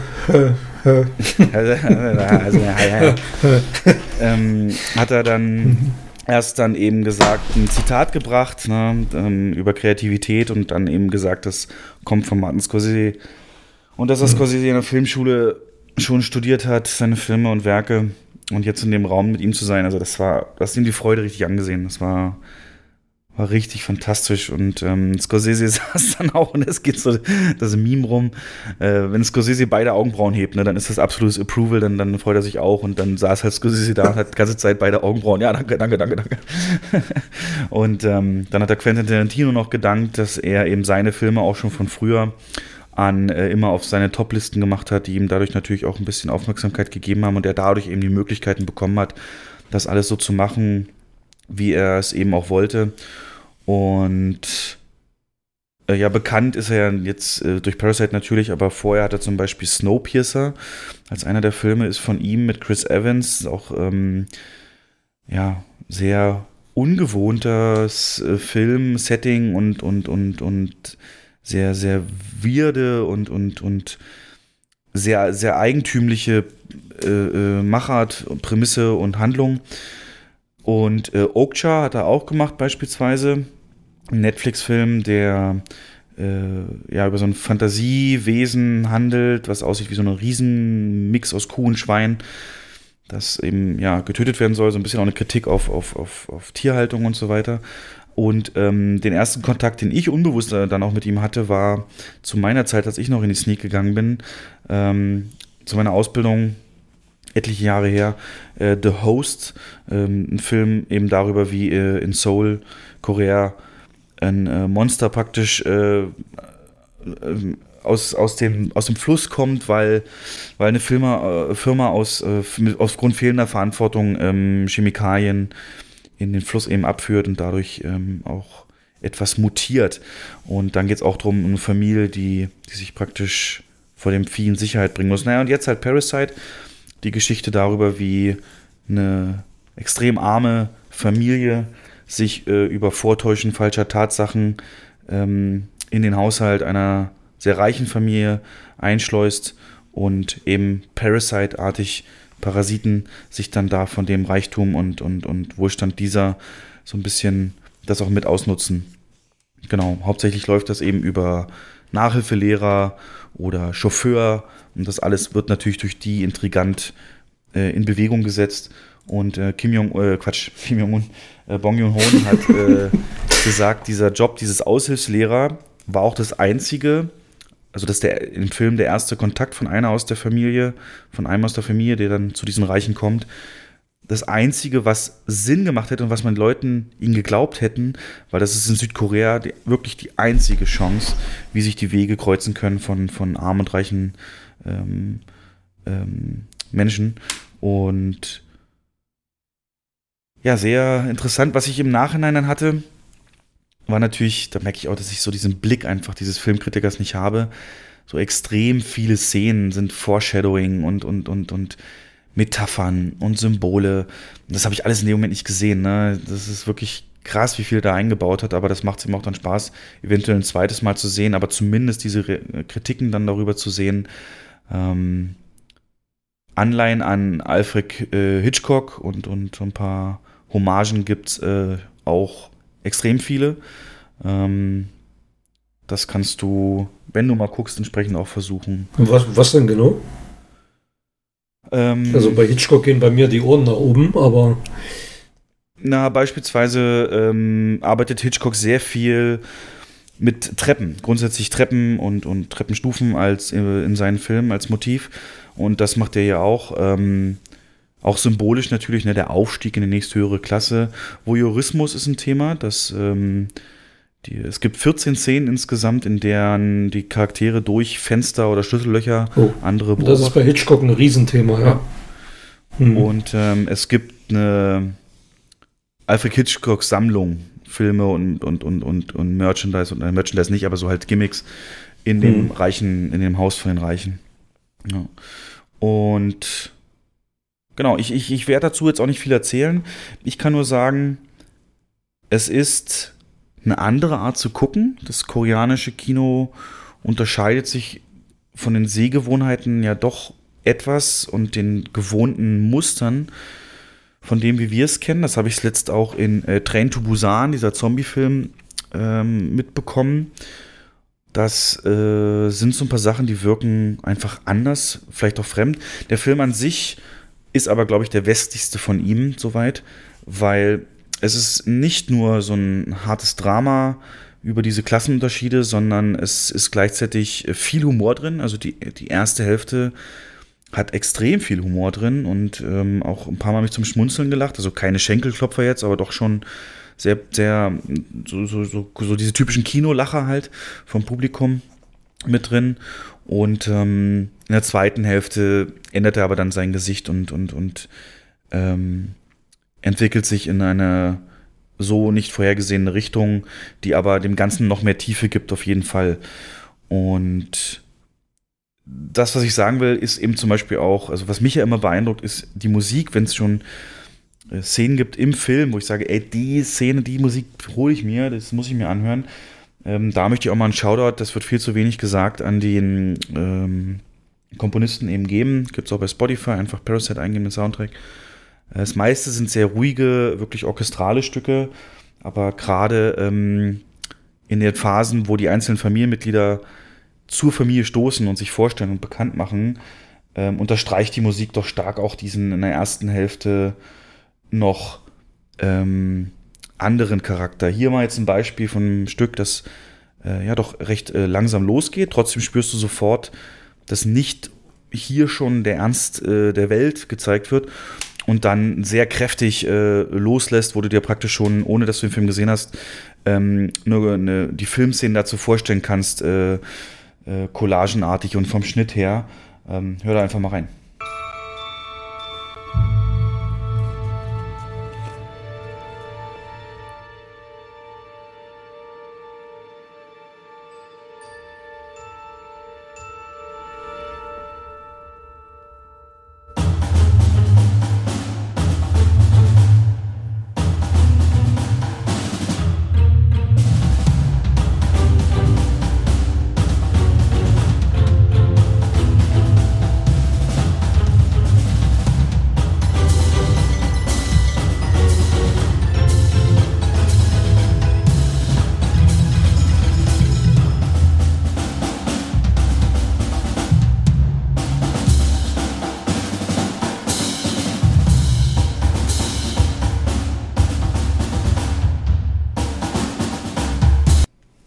Also gerade diese Tempowechsel finde ich in dem Stück extrem beeindruckend. Ähm, Im Film auch sehr gut eben darauf angepasst, dass du da erst so eine Szene hast, ähm, wie dieses eine Familienmitglied noch dazu stößt und wie sie es darauf vorbereitet. Und dann ähm, gibt es die Szenen auch und die lernen sich kennen. Und ähm, du hast es eben, glaube ich, genau gemerkt, ne, was ich sagen wollte, dass hier ja doch deutlich noch eine ähm, seichtere Atmosphäre herrscht, aber dennoch treibend äh, in dem Fall auch gewesen, was die Energie des Films, die er auch teilweise braucht, weil er ja doch sehr lang geht, auch ähm, noch unterstreicht. Jetzt war ich zwar auch kein Das, Profi, das, das, ja. das, das klang für mich jetzt äh, wie, wie ein Score zu, zu einem typischen Heist-Movie. Also Echt? Ich, ich hatte jetzt ja, ich hatte jetzt wirklich, ich hatte Bilder im Kopf, wie jetzt Leute mit gepackten Taschen Ah. in eine Bank reinmarschieren, ähm, irgendwas geplant haben oder irgendwas im Hinterkopf und äh, also schnell geschnittene Szenen, so. Ja. Ja, ähm, so schnell ist es natürlich nicht, aber ähm, es ist auch das einzige Stück dieser Art auf dem Soundtrack. Das andere ist wirklich Mhm. ein klassisch äh, Soundtrack, aber der ist mir halt sofort hängen geblieben, weil ich es eben halt sofort in mich überging. Jo, ähm, hast du Interesse, den zu sehen? Weil den hast du vorhin nicht genannt als Film. Ja, doch, doch, habe hab ich nicht genannt. Nur, nur Knives Out. Äh, ja, ich weiß es nicht. Also nach den ganzen positiven ähm, Meinungen, die ich gehört habe, werde ich mir wahrscheinlich auch noch angucken. Also der Ob Film- jetzt im Kino oder dann zu Hause, weiß ich noch nicht. Der Film ist einfach erfrischend, so würde ich es nennen. Der ist, Ja. ich weiß nicht, ob es der beste Film des Jahres ist, aber er ist einfach mal was Neues, was Erfrischendes. Und durch diesen koreanischen Spin halt eben drauf, den Blick in diese Kultur, fesselt er dich auch schon ganz anders oder nimmt, nimmt dich ganz anders schon mit, wo du ganz anders drüber nachdenkst. Und das wird dir halt nicht ins Gesicht gequetscht, so, ne, dieses Kritik Ja. an allem und so weiter. Da hält er schon die Waage. Manche kritisieren das auch, dass, dass er immer gesagt wird, oh, äh, Klassenunterschied, Kritik und so, Sozialkritik. Dabei sieht man ja gar nichts von so richtig. Ähm, es ist teilweise, ja, natürlich hast du dieses riesen Luxushaus und sowas Offensichtliches natürlich und dann das, das abgefuckte Winzbude, wo die halt wohnen und sowas, aber ähm, dafür funktioniert die Gesellschaft in Korea einfach auch ganz anders und ähm, äh, ist insofern auf jeden Fall äh, zu, also ich meine, es ist der beste Film, den sollte man gucken, wir als Filmmenschen und ähm, äh, haut das rein. Und das ist eine gute Überleitung, denn ähm, nicht nur wir oder ich wollte den gucken, sondern scheinbar auch ganz, ganz viele andere. Und ähm, in dem Form, in dem Zusammenhang ähm, fragen wir uns jetzt mal, hat denn ein Oscar-Gewinn, bester Film, eine Auswirkung auf ja, Kinoeinspielergebnisse beziehungsweise ähm, die Besucherzahlen? Also für Parasite kann man es ja wohl ganz klar sagen. Was ich mich frage, ist das ein Phänomen unserer Stadt, weil wir ein extrem, nochmal zur Info, Leute, unsere Stadt über ein Drittel Einwohner ähm, äh, Studenten und das eben teilweise nicht nur aus Deutschland. Äh, ob das daran liegt oder wie der in ganz Deutschland äh, performt hat. Ähm, direkt nach den Oscars, wie gesagt, er war ja schon aus dem Programm raus. Und ähm, nach den Oscars haben dann Kinos äh, ihn wieder entsprechend reingenommen. Und er hat in der Woche nach der Verleihung Platz 6 deutschlandweit erreicht in den ähm, Besucherzahlen. Und bei uns äh, war er sogar äh, auf Platz 2 oder 3. Weißt du es noch genau? Mhm. Ähm, stellenweise sogar tagesaktuell auf Platz 1. Aber nicht, nicht ein ganzes Kinowochenende. Nicht, ein- nicht, nicht ein ganzes Also pro eine Tag zu. Kinowoche, aber ja, Stärkste Hauptvorstellung oder sowas, ne? genau, genau, genau. Also ich weiß, du musstest ihn auch mal in den größten Saal legen, richtig? Mhm. Ja. Zwei oder dreimal war das, ja. Also die Nachfrage da extrem hoch und ja, woran glaubst du liegt's? Ist das ähm, der Oscar-Gewinn? Ist das dieses brisante Thema? Ist das ähm, die Besonderheit der Einwohner unserer Stadt? Ist das, ähm, keine Ahnung. Ähm, ich meine, jetzt rennen natürlich alle rein und wenn wir wirklich, also wir haben ihn ja beide nicht, also ich weiß noch, du hast im Podcast, wo der startete, im Oktober, glaube ich, hast du ihn schon als Oscar-Kandidaten gehandelt tatsächlich? Hast äh, wirklich Weitblick bewiesen und auch Berichte ähm, vorgelesen, wie er da schon überall abräumt, äh, die ganzen asiatischen Preise. Ähm, aber war das, war das jetzt zu sehen? Ist das, ist das üblich, dass Oscar-Gewinner so abgehen oder was glaubst du ist bei Parasite das Phänomen dran? Ähm, also bei Parasite ist es tatsächlich ich will nicht sagen extrem, aber außergewöhnlich stark. Ähm, aber diese Entwicklung ist bei diversen anderen Oscar-Gewinnern auch zu verzeichnen gewesen. Nicht so stark wie bei Parasite. Aber die mediale Aufmerksamkeit spielt da halt doch eine entscheidende Rolle. Ähm, das ist so diese, dieser, ja, dieser Lemming-Effekt. Wenn alle den Film sehen wollen, muss ich ihn wahrscheinlich auch sehen. Ja, hast du Parasite Wahrscheinlich ist er so gut. Ja, ja, genau.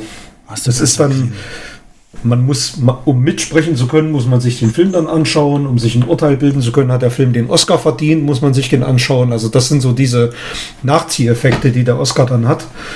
Ähm, Wir können es und der ist tatsächlich bei Parasite richtig stark. Ja, ich glaube auch, das liegt daran, weil es wirklich dieses Fremde ist. Wir werden gleich nochmal auf so ein paar andere Oscar-Gewinner gucken und wie die da performt haben, ähm, vor äh, Gewinnen und Nachgewinnen. Und äh, in dem Fall glaube ich wirklich, das ist dieses, ne, ich habe koreanisches Kino und das ist, äh, das, das, das reizt mich auf tatsächlich mehr zu gucken, als äh, ich nenne jetzt schon mal ähm, so einen Gewinner äh, von, von vorher, äh, Moonlight. Moonlight, Mhm. egal ob er gewonnen hätte nicht, der interessiert mich halt von seiner ganzen Prämisse her nicht, ne? Und da kann auch ein Oscar mich da nicht reinziehen. Aber hier dachte ich mir, okay, du hast so wenig gehört und, und ähm, es klappt doch sehr gut. Also der Hauptspoiler im Film, der Haupt ähm, Storybestandteil, der, der, der war mir auch nicht bekannt, bis es dann rauskam. Und ähm, oder ich drin saß. Aber wir können es mal von vorne ausrollen. Also generell Oscars, die wichtigste Filmverleihung halt, äh, Filmpreisverleihung ähm, der Welt, die medial aufmerksamste. Da würde ich erstmal voran die Frage stellen, die Oscar-Übertragung an sich. Ist das ein Ding, was ins Kino gehört? Weil ähm, es gab diese in Deutschland dieses Jahr, ich weiß das, aber in den letzten Jahren, zwei, drei Jahren, hat sich etabliert, dass das A nur ähm, in sehr, sehr großen Städten stattfindet, oftmals, oder in kleinen mit so Enthusiasten, äh, Film, äh, Kinoinhabern selber dann, die das wollen. Oder aber, ähm, und das ist das Wichtigste für mich, kaum eine Oscar-Vorführung oder Oscar-Übertragung wird im Kino gezeigt, wenn nicht in irgendeiner Form noch ein Influencer mit dabei sitzt. Also, wenn du das mal googelst, so, ne, Oscars-Übertragung im Kino 2020 oder was, dann hast du immer irgendeinen Influencer-Namen, YouTuber, Instagrammer, Mhm. whatever dabei. ähm, so ist es halt ein reines Marketing-Tool dann dazu. Ich meine, es ist lustig und alles, kannst mit dem quatschen, aber natürlich sieht man dann eben auch die Berichte darüber und die, Ki und, und die- Kinos, die das machen, kriegen so einen kleinen Image-Aufwertung.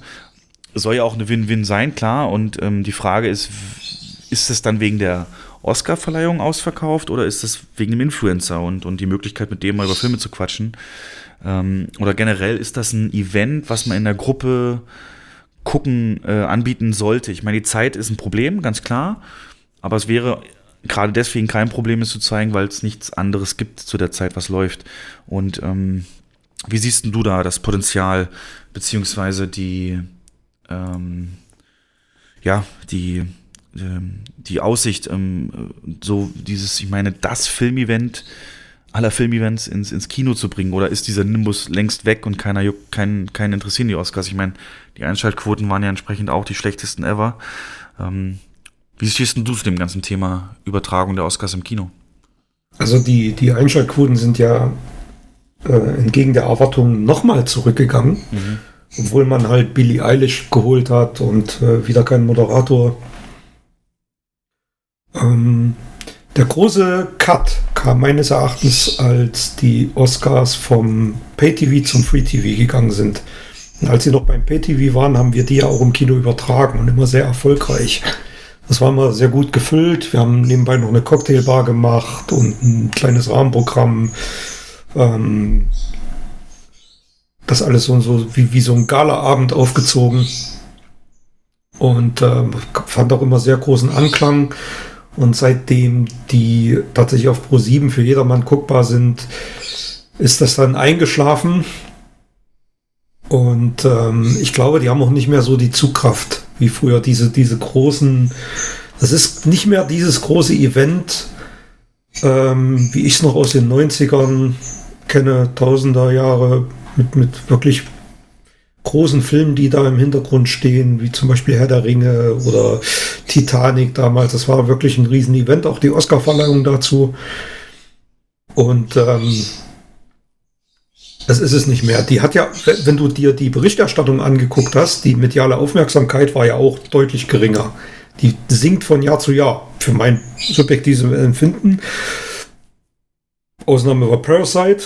Da wurde ein bisschen, ähm, der kam vor in den Medien, aber ansonsten habe ich da nicht viel drüber gelesen. Zum Beispiel auch die Razzies. Ich habe keine Ahnung, wer die gewonnen hat Mhm. oder wer die, wer die bekommen hat. Ähm, das war auch immer so ein Highlight.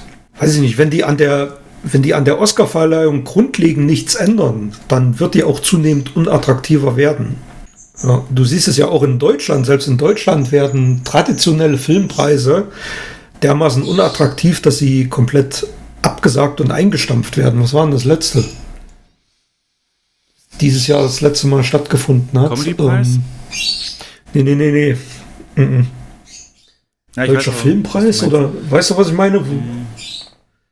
Ja, es ist Äh, halt findet dieses Jahr zum letzten Mal statt. Klopft sich selbst äh, auf die Schulter. Richtig. Ja, genau. Und ähm, es, ist, es wirkt auch alles aufgeblasen, es wirkt alles inszeniert und äh, man meint, dass die Gewinner alle vorher schon letzten Endes feststehen.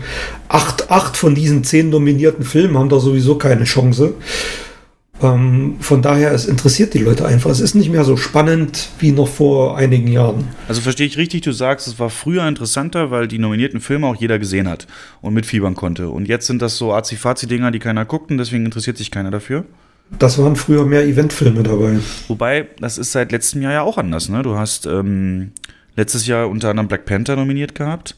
Ähm, dies Jahr dann eben Joker und sowas wie Ford wie Ferrari und 1917, die alle recht gute Besucherzahlen gemacht haben. Also das, das Ja, scheint ja auch wird ich- mittlerweile.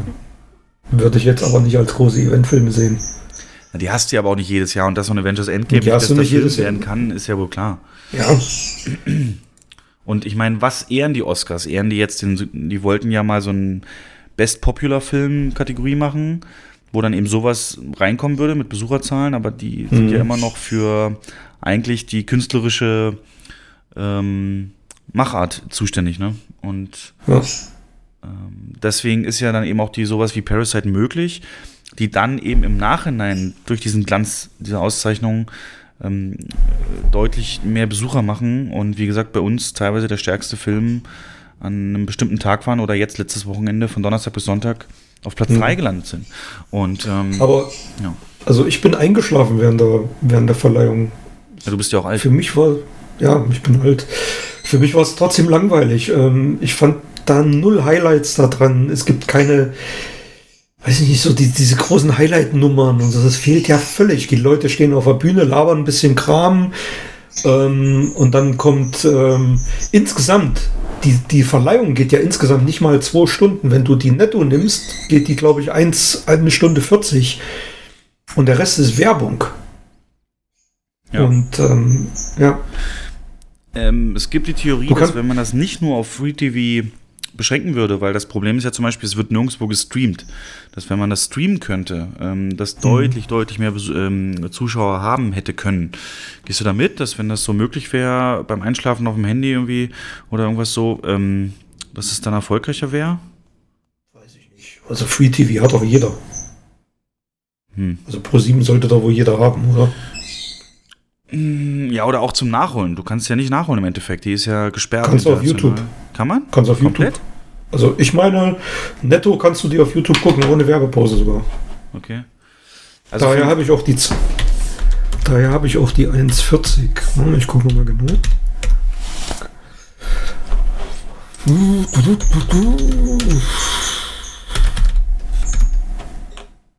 Ja, Full Show. Ich habe mich gehört, das sind 2 Stunden 40 Minuten.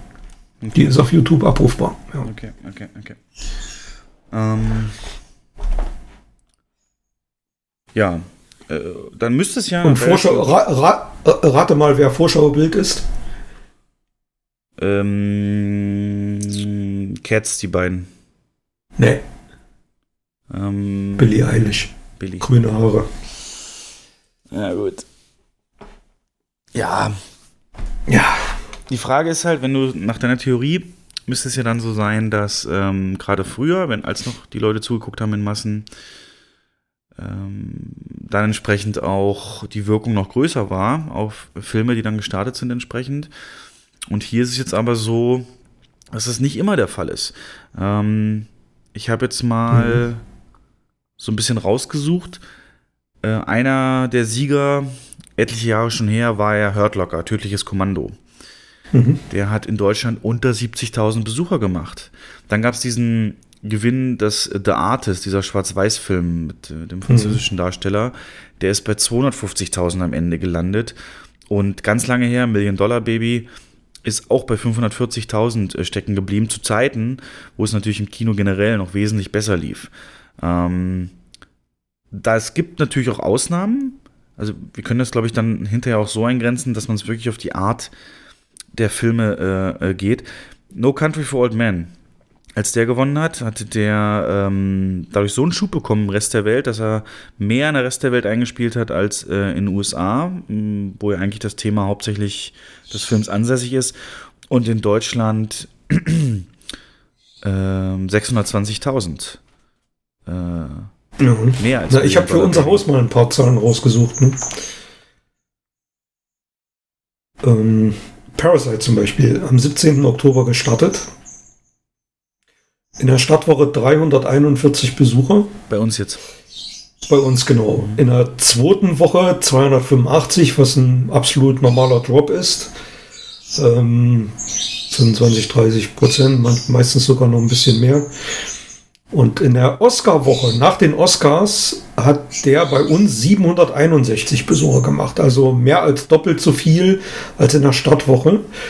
Und in der zweiten Woche nach den Oscars hat er nochmal zugelegt mit ungefähr 800 Besuchern. Was dann daran lag, dass wir auch den in, in uh, Omu gespielt haben. Und größere Kapazitäten, also, ne? Größere Kapazitäten. Ähm, und das ist schon sehr beachtlich. Also die Besucherzahlen verdoppelt und das ist ja auch ein ähm, Trend, der bundesweit zu, zu äh, beobachten war und weltweit wahrscheinlich auch dass der Film nochmal stark zugelegt hat. Ja, das ist ja das, was du vorhin sagtest. Ja, ja. Aber es ist nicht bei jedem Film der Fall. Ähm, ein ähnliches Beispiel gab es voriges Jahr mit Green Book. Der ja. ist gestartet am mit 612 Besuchern. Dann mal, stark. Der ist am 31.01. gestartet, habe ich mir rausgeschrieben. Genau, genau, genau, genau. Also der hatte 612 Besucher bei uns in der Stadtwoche. In der zweiten Woche einen starken Drop auf 344. In der drittenChe hat er wieder ein bisschen zugelegt auf 457. Da dann ist er wieder ne? runtergegangen. Ne? Nee, die Oscars kamen erst in der fünften Woche. Okay. Äh, die Woche vor den Oscars 305 Besucher und in der Oscarwoche hochgegangen auf 776, also mehr als fünf Wochen zuvor beim Start.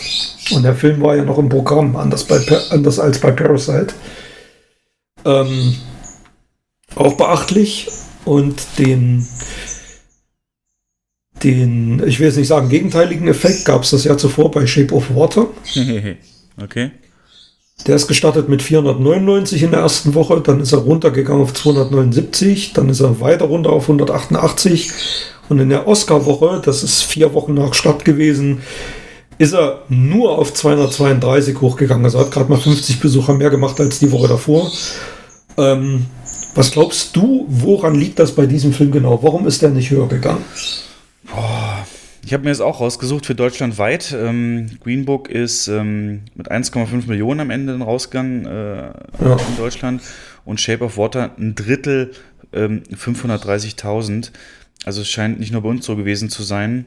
Ähm, da könnte ich mir einfach vorstellen, dass, äh, dass das zu weird ist den Leuten. Also das, weißt du, bei Green Book, okay, ich kenne hier noch Aragorn und äh, ich kenne, äh, ich weiß, was Rassentrennung ist so. Und äh, gucke ich mir mal an. Also es ist viel leichter zugänglicher Stoff. Und ähm, Shape of Water, den hast du, glaube ich, gesehen. Ähm, den habe ich gesehen, ja. Ist ja eher in diesem äh, Del Toro-artigen Träumen und, und, und Weirden und, und, und seltenen. Panzlabyrinth, ja. so die, die Machart, ja. Also Glaubst du, dass das, äh, das liegt am Genre? Das ist Fant also würde den schon im Fantasy einordnen, dass ähm, das Genre das dann eher schwieriger hat? Ich glaube, es ist der, die Zugänglichkeit. Ähm, das liegt nicht am Genre. Also ich, ähm, ich hoffe, du hast noch ein paar mehr Zahlen, aber jetzt kann ich zum Beispiel mal, also ähm, wenn man mal weitergeht, du hast dann eben Moonlight. Moonlight ist ähm, nach dem, äh, ist, glaube ich, rund um die Oscars gestartet, 9.3. Und ist dann rausgegangen mit unter 500.000. 26.2. Okay. Der ist unter 500.000 Besuchern rausgegangen in Deutschland. Mhm. Auch, wie gesagt, ja ein sehr, sehr schweres Thema. Ähm, ich glaube, da ging es um, um, um Coming Out und sowas. Und, und Schwulsein. Und davor Spotlight, dieses sehr schwere, auch Drama, das auch Ende Februar gestartet ist, ist mit deutschlandweit mit unter 400.000 äh, Besuchern rausgegangen. Ja. Das heißt, ähm, das, das wär- ist vielleicht auch zugänglich, aber das ist halt anstrengender Tour de Force-Film, typischer Arthouse-Film, ähm, wo wenig Berührungspunkte bei so einem durchschnittlichen Kinogänger einfach nur da sind. Ähm, wenn du das jetzt mal vergleichst, 12 Years a Slave beispielsweise, der hat die Dreiviertel Millionen voll gemacht und ähm, ist äh, natürlich ein sehr viel verbreiteteres Thema als, als jetzt, ähm, ja, keine Ahnung, hier äh, so Shape of Water mäßig und, und Mhm. Na gut, das sagt jetzt noch nichts über den Oscar-Effekt an sich aus, ob der jetzt noch zugelegt hat. Und das ist halt bei Moonlight und Spotlight äh, schwer zu sagen, weil die kurz vorher erst gestartet sind oder direkt sogar eine Oscar-Woche gestartet sind. Also da lässt sich schwer sagen, ob die jetzt, wenn sie jetzt einen Monat vorher ihren Bundesstaat gehabt hätten, ob sie dann nochmal Potenzial gehabt hätten, dann nochmal zuzulegen. Deswegen ähm, sind die Zahlen da weniger aussagekräftig. Aber ist schon interessant, die äh, Gesamtbesucherzahlen da mal als Grundlage zu nehmen. Hast ja. du zufällig King's Speech rausgesucht? Nee. Okay. Habe ich nicht. Weil das war ein Film, der hat ähm, am Ende dann 2,3 Millionen Besucher gehabt in Deutschland. Wahnsinnig. Mhm. Und ähm, der erste Film, wo man so richtig von einem Oscar-Effekt sprechen konnte, was man so sagt, oder was ich gelesen habe, äh, war Slumdog Millionär. Äh, ne? Auch Mhm. äh, ja, so indisch eher angehaucht, auch dieses fremde Kultur. Also da, da sehen wir jetzt auch so so ein Trotzdem hast du Kann die man so ein Verbindung. bisschen mit Parasite vergleichen. Ja. Ja. Du hast trotzdem die Verbindung an den Westen, weil es ja, glaube ich, um so ein bisschen auch Wer wird Millionär da ging. Und Genau. ähm, der kam nach den Oscars äh, nochmal einen richtigen Boost. Ich habe jetzt die Vorortzahlen nicht, aber der ist am Ende auch mit über zwei Millionen Besuchern rausgegangen. Mhm. Und ähm, nochmal zurück zu No Country for Old Men. Wie gesagt, ich habe leider nur die Gesamtzahlen, aber der ist ja von der Zugänglichkeit und Schwere des Themas ja mit There Will Be Blood vergleichbar. Ne? Auch ein Coen-Bruder-Film, auch äh, ein bisschen langsamer und wie gesagt, schweres Thema. Hat aber, wobei wo No Country for Old Men in Deutschland 620.000 Besucher gekriegt hat, ähm, ist der Will Be Blood, der keinen Oscar übrigens dann bekommen hat, mit 150.000 rausgegangen. Also trotz dieser schweren Thematik, glaube ich, ist hier deutlich zu sehen, dass wenn der Oscar sagt, hey, das ist ein Film, der ist das wert, ähm, guckt euch den mal an. Weil hat der Oscar, der hatte, bevor ich im Kino gearbeitet habe, immer auch so dieses Image bei mir, dass er nur so eine Arzi-Fazi-Filme auszeichnet und äh, dass das schwere Kost ist. Und ähm, klar gab es so Beispiele wie Herr der Ringe, aber äh, du siehst es ja hier, Birdman. Hast du dazu Zahlen? Hm. Nee, habe ich nicht. Birdman ähm, 2015 äh, hat mich auch dann null gereizt, da reinzugehen, ne? Und, Mhm. und äh, nach dem Gewinn. Und, und ähm, der hat auch dann knapp über eine halbe Million Besucher gemacht. Also ein durchschnittlicher Film, kein, kein, kein, kein Superflop, aber auch kein Erfolg.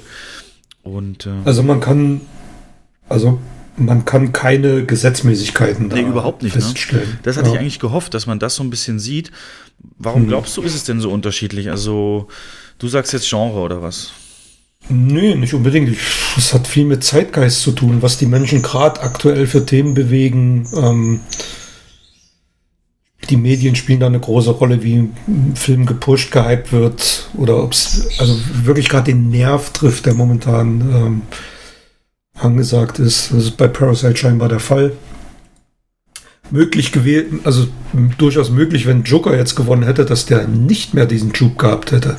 Kann ich mir durchaus, Nee, vorstellen. Der, dass er- der wäre dann durch gewesen, ja. ja.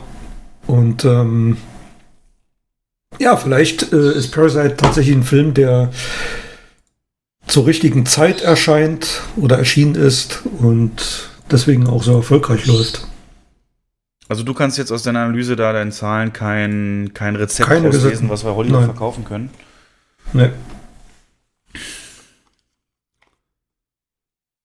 Leider und- nicht. Aber du, dir ist der Trend aufgefallen, dass ähm, zumindest soweit wie du es ausgewertet hast, ähm, dass die Filmstarts von potenziellen Oscar-Kandidaten in Deutschland zumindest relativ nah auch an die Verleihung gelegt werden, ne? Also das war die letzten Bei Jahre Par- so, außer bei Parasite, ne? Bei Parasite nicht. Die letzten Jahre war es tatsächlich so. Ähm, komischerweise, dass der Oscar-Gewinner immer kurz vorher gestartet ist. In Deutschland zumindest. Wahrscheinlich hat bei Parasite der Verleih gar nicht dran geglaubt, dass es möglich ist, dass der gewinnt. Sonst hätten sie den möglicherweise auch erst später gestartet. So ein Wie Underdog. du So vorgehen ein, als Studio? Also ich meine, man kann es ja, glaube ich, ab und zu grob auch schon sehen, aufgrund der vergangenen Awards. Der hat ja Cannes auch Mhm. gewonnen, eine Goldene Palme, glaube ich. Ja, ist natürlich ein großes Risiko, ähm, sowas davon abhängig zu machen oder dann auf die, ähm, auf die Karte zu setzen, wir starten dem im Umfeld der Oscars. Und wenn er dann halt nicht gewinnt, dann kann das auch stark nach hinten losgehen, ne? dass der Film dann äh, komplett untergeht, weil irgendein anderer Film dann diesen Hype abbekommt. Demzufolge war das in dem Fall schon die richtige Strategie. Ähm, er hätte aber diese, diese Besucherzahlen, die er jetzt hat, insgesamt definitiv nicht erreicht, wenn er den Oscar nicht bekommen hätte. Also das ist Fakt.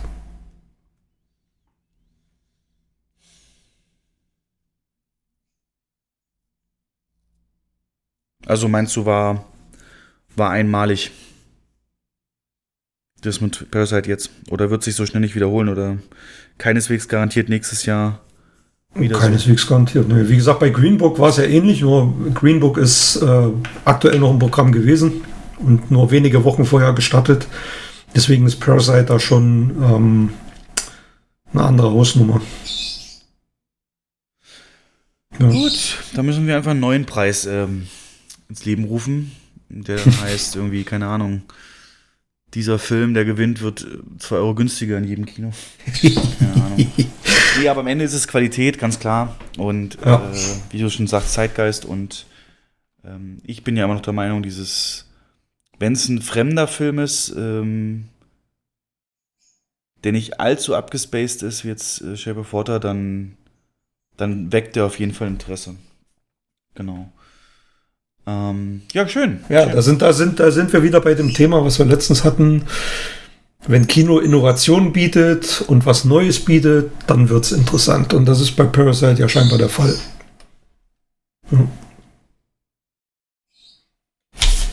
Jo, Als Rauschmeißer habe ich noch eine Fantheorie für dich. bin ich gespannt. James Bond kann nicht lesen. So. So. So. Der kriegt immer verbale Briefings. Der kriegt zwar ab und zu einen, einen Ordner äh, gegeben, guckt sich da aber immer nur die Bilder an. Na, so kriegt die, die Zuschauerschaft das noch alles mit und ähm, ja, aber in Wirklichkeit versteckt das nur den Fakt, dass er nicht lesen kann. Ähm, klar, das trifft jetzt nur die Filmversion zu. In Büchern kannst du natürlich immer seine inneren Monologe mit, oder wenn du das liest, das mitlesen, aber im Film äh, ist es halt nicht so. Wir hören nicht, was er denkt und so weiter. Er kann im Film eine Seite Papier anstarren und wir wissen nicht, ob er die lesen kann. Und es gibt jetzt so ein paar Hinweise, ähm, dass er das wahrscheinlich wirklich nicht kann. Es gibt in allen James Bond-Filmen nur einen Beweis, dass er scheinbar was abliest, und das ist aus Casino Royale, als Vesper Lind ihm ihre Visitenkarte gibt und der den Namen vorliest. Aber er hatte natürlich vorher schon ein Briefing bekommen, wo der Name schon mal gesagt wurde. Also keineswegs ein Beweis, dass er das wirklich gelesen hat. Ähm, in derselben Szene hat er ein Menü fürs Essen vor sich, die ganze Zeit. Aber wir sehen nie, wie er da reinguckt, bevor er es bestellt. Außerdem bestellen, er bestellt sich einen Cocktail und zwar immer denselben. Und es gibt nicht einen Film, wo er auch nur mal in die Cocktailkarte geguckt hat. Nicht einmal. Ähm, der weiß nicht, dass die Bahn, die er geht, den Martini serviert. Trotzdem bestellt er es immer und deswegen, weil er so beliebt ist, kriegt er ihn auch meistens. Aber er hat sich nie die Karte angeguckt. Ähm, also die Theorie ist, dass er eben ein super trainierter äh, Spion ist, ganz klar, aber er will eben das überspielen, dass er nicht, nicht lesen kann. Ähm, ganz äh, markant dafür ist eben Brosnans Bond, Daniel Craig auch und bei Moore ist es fast so weit gekommen, dass es ähm, die Theorie zerstört. Genau. Äh, was sagst du dazu? Gibt es irgendeinen Beweis aus deinem Kopf, ähm, aus dem Film, wo James Bond liest? Interessant, weil wir tatsächlich gerade dabei sind, alle Bond-Filme nochmal zu gucken. Ich bin jetzt bei Living Daylights angekommen mit Timothy Dalton. Ähm, also in vielen Filmen, gerade in den Connery-Bonds, sitzen sie am Round Table. Ich erinnere mich jetzt an eine Szene aus Feuerball, da sitzen alle Doppel-Null-Agenten am runden Tisch. Bond kommt natürlich zu spät rein. Und vor ihnen liegt eine Arbeitsmappe. For You Eyes Only steht meistens drauf und, und äh, irgend so ein Codewort. Und bei Feuerball macht er die auf und liest da drin. Du denkst, er liest. Wiederholt er danach irgendwas? Ja, was soll er sonst? Aus diesen Nein, na das nicht. Aber ich meine, er wird ja da gebrieft. Er wird ja gebrieft. Der ist dort, das, das ist da. Äh, ähm, du musst jetzt zu den Bahamas fliegen. Äh, das, der und der. Also steht ja da alles drin in diesem Briefing. Warum soll er nicht lesen können? Kann er es nicht oder will er es nicht? Er überspielt's. Hell. Oder er will's nicht, ja, kann auch sein. Na gut, war nur so, wollte ich nur mal am Rande noch mit einbringen. Gut. Hast du noch irgendwas, was wir bis zum nächsten Podcast? Ähm, da gibt's dann übrigens die Vorschau auf den Kinosommer, wenn alles äh, ja, krankheitsfrei bleibt. Und äh, Mhm, unsere was wir alle hoffen. Mögliche Überraschungshits. Ähm, ja, hast du noch irgendwas, was du der Welt an Wissen mitgeben willst? Äh, nö. Da ich eh kein großes Wissen habe, gibt es auch nicht viel zu teilen. Und damit ist es auf Band. Dankeschön. Ähm, nein, also äh, dann vielen Dank mal wieder, Jens. Und ich freue mich echt aufs nächste Mal und hoffe, dass wir diesmal es hinkriegen, ein, zwei Überraschungshits schon vorher zu sehen vor allen anderen und ähm, ja, da entsprechend dann drauf zu reagieren. Es wird noch vor Bond sein und dann bist du, glaube ich, erstmal im, im 007-Fieber. Vielen Dank und schönen Abend, schönen Tag, schöne Nacht. Macht's gut, kommt gut durch die Woche. Tschüss.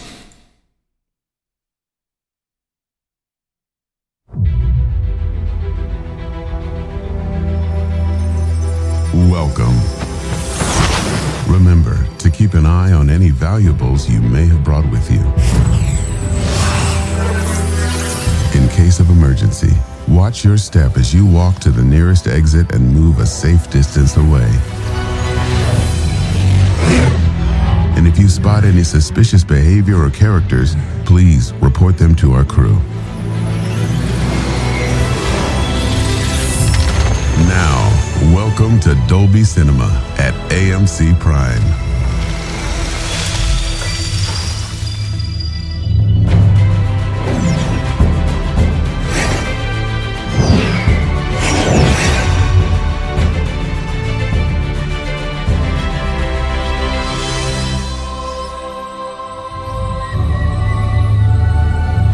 Coming soon to AMC.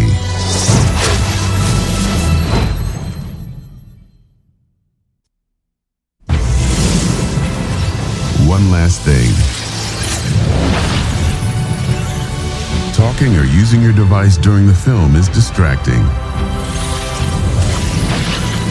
Don't ruin the movie.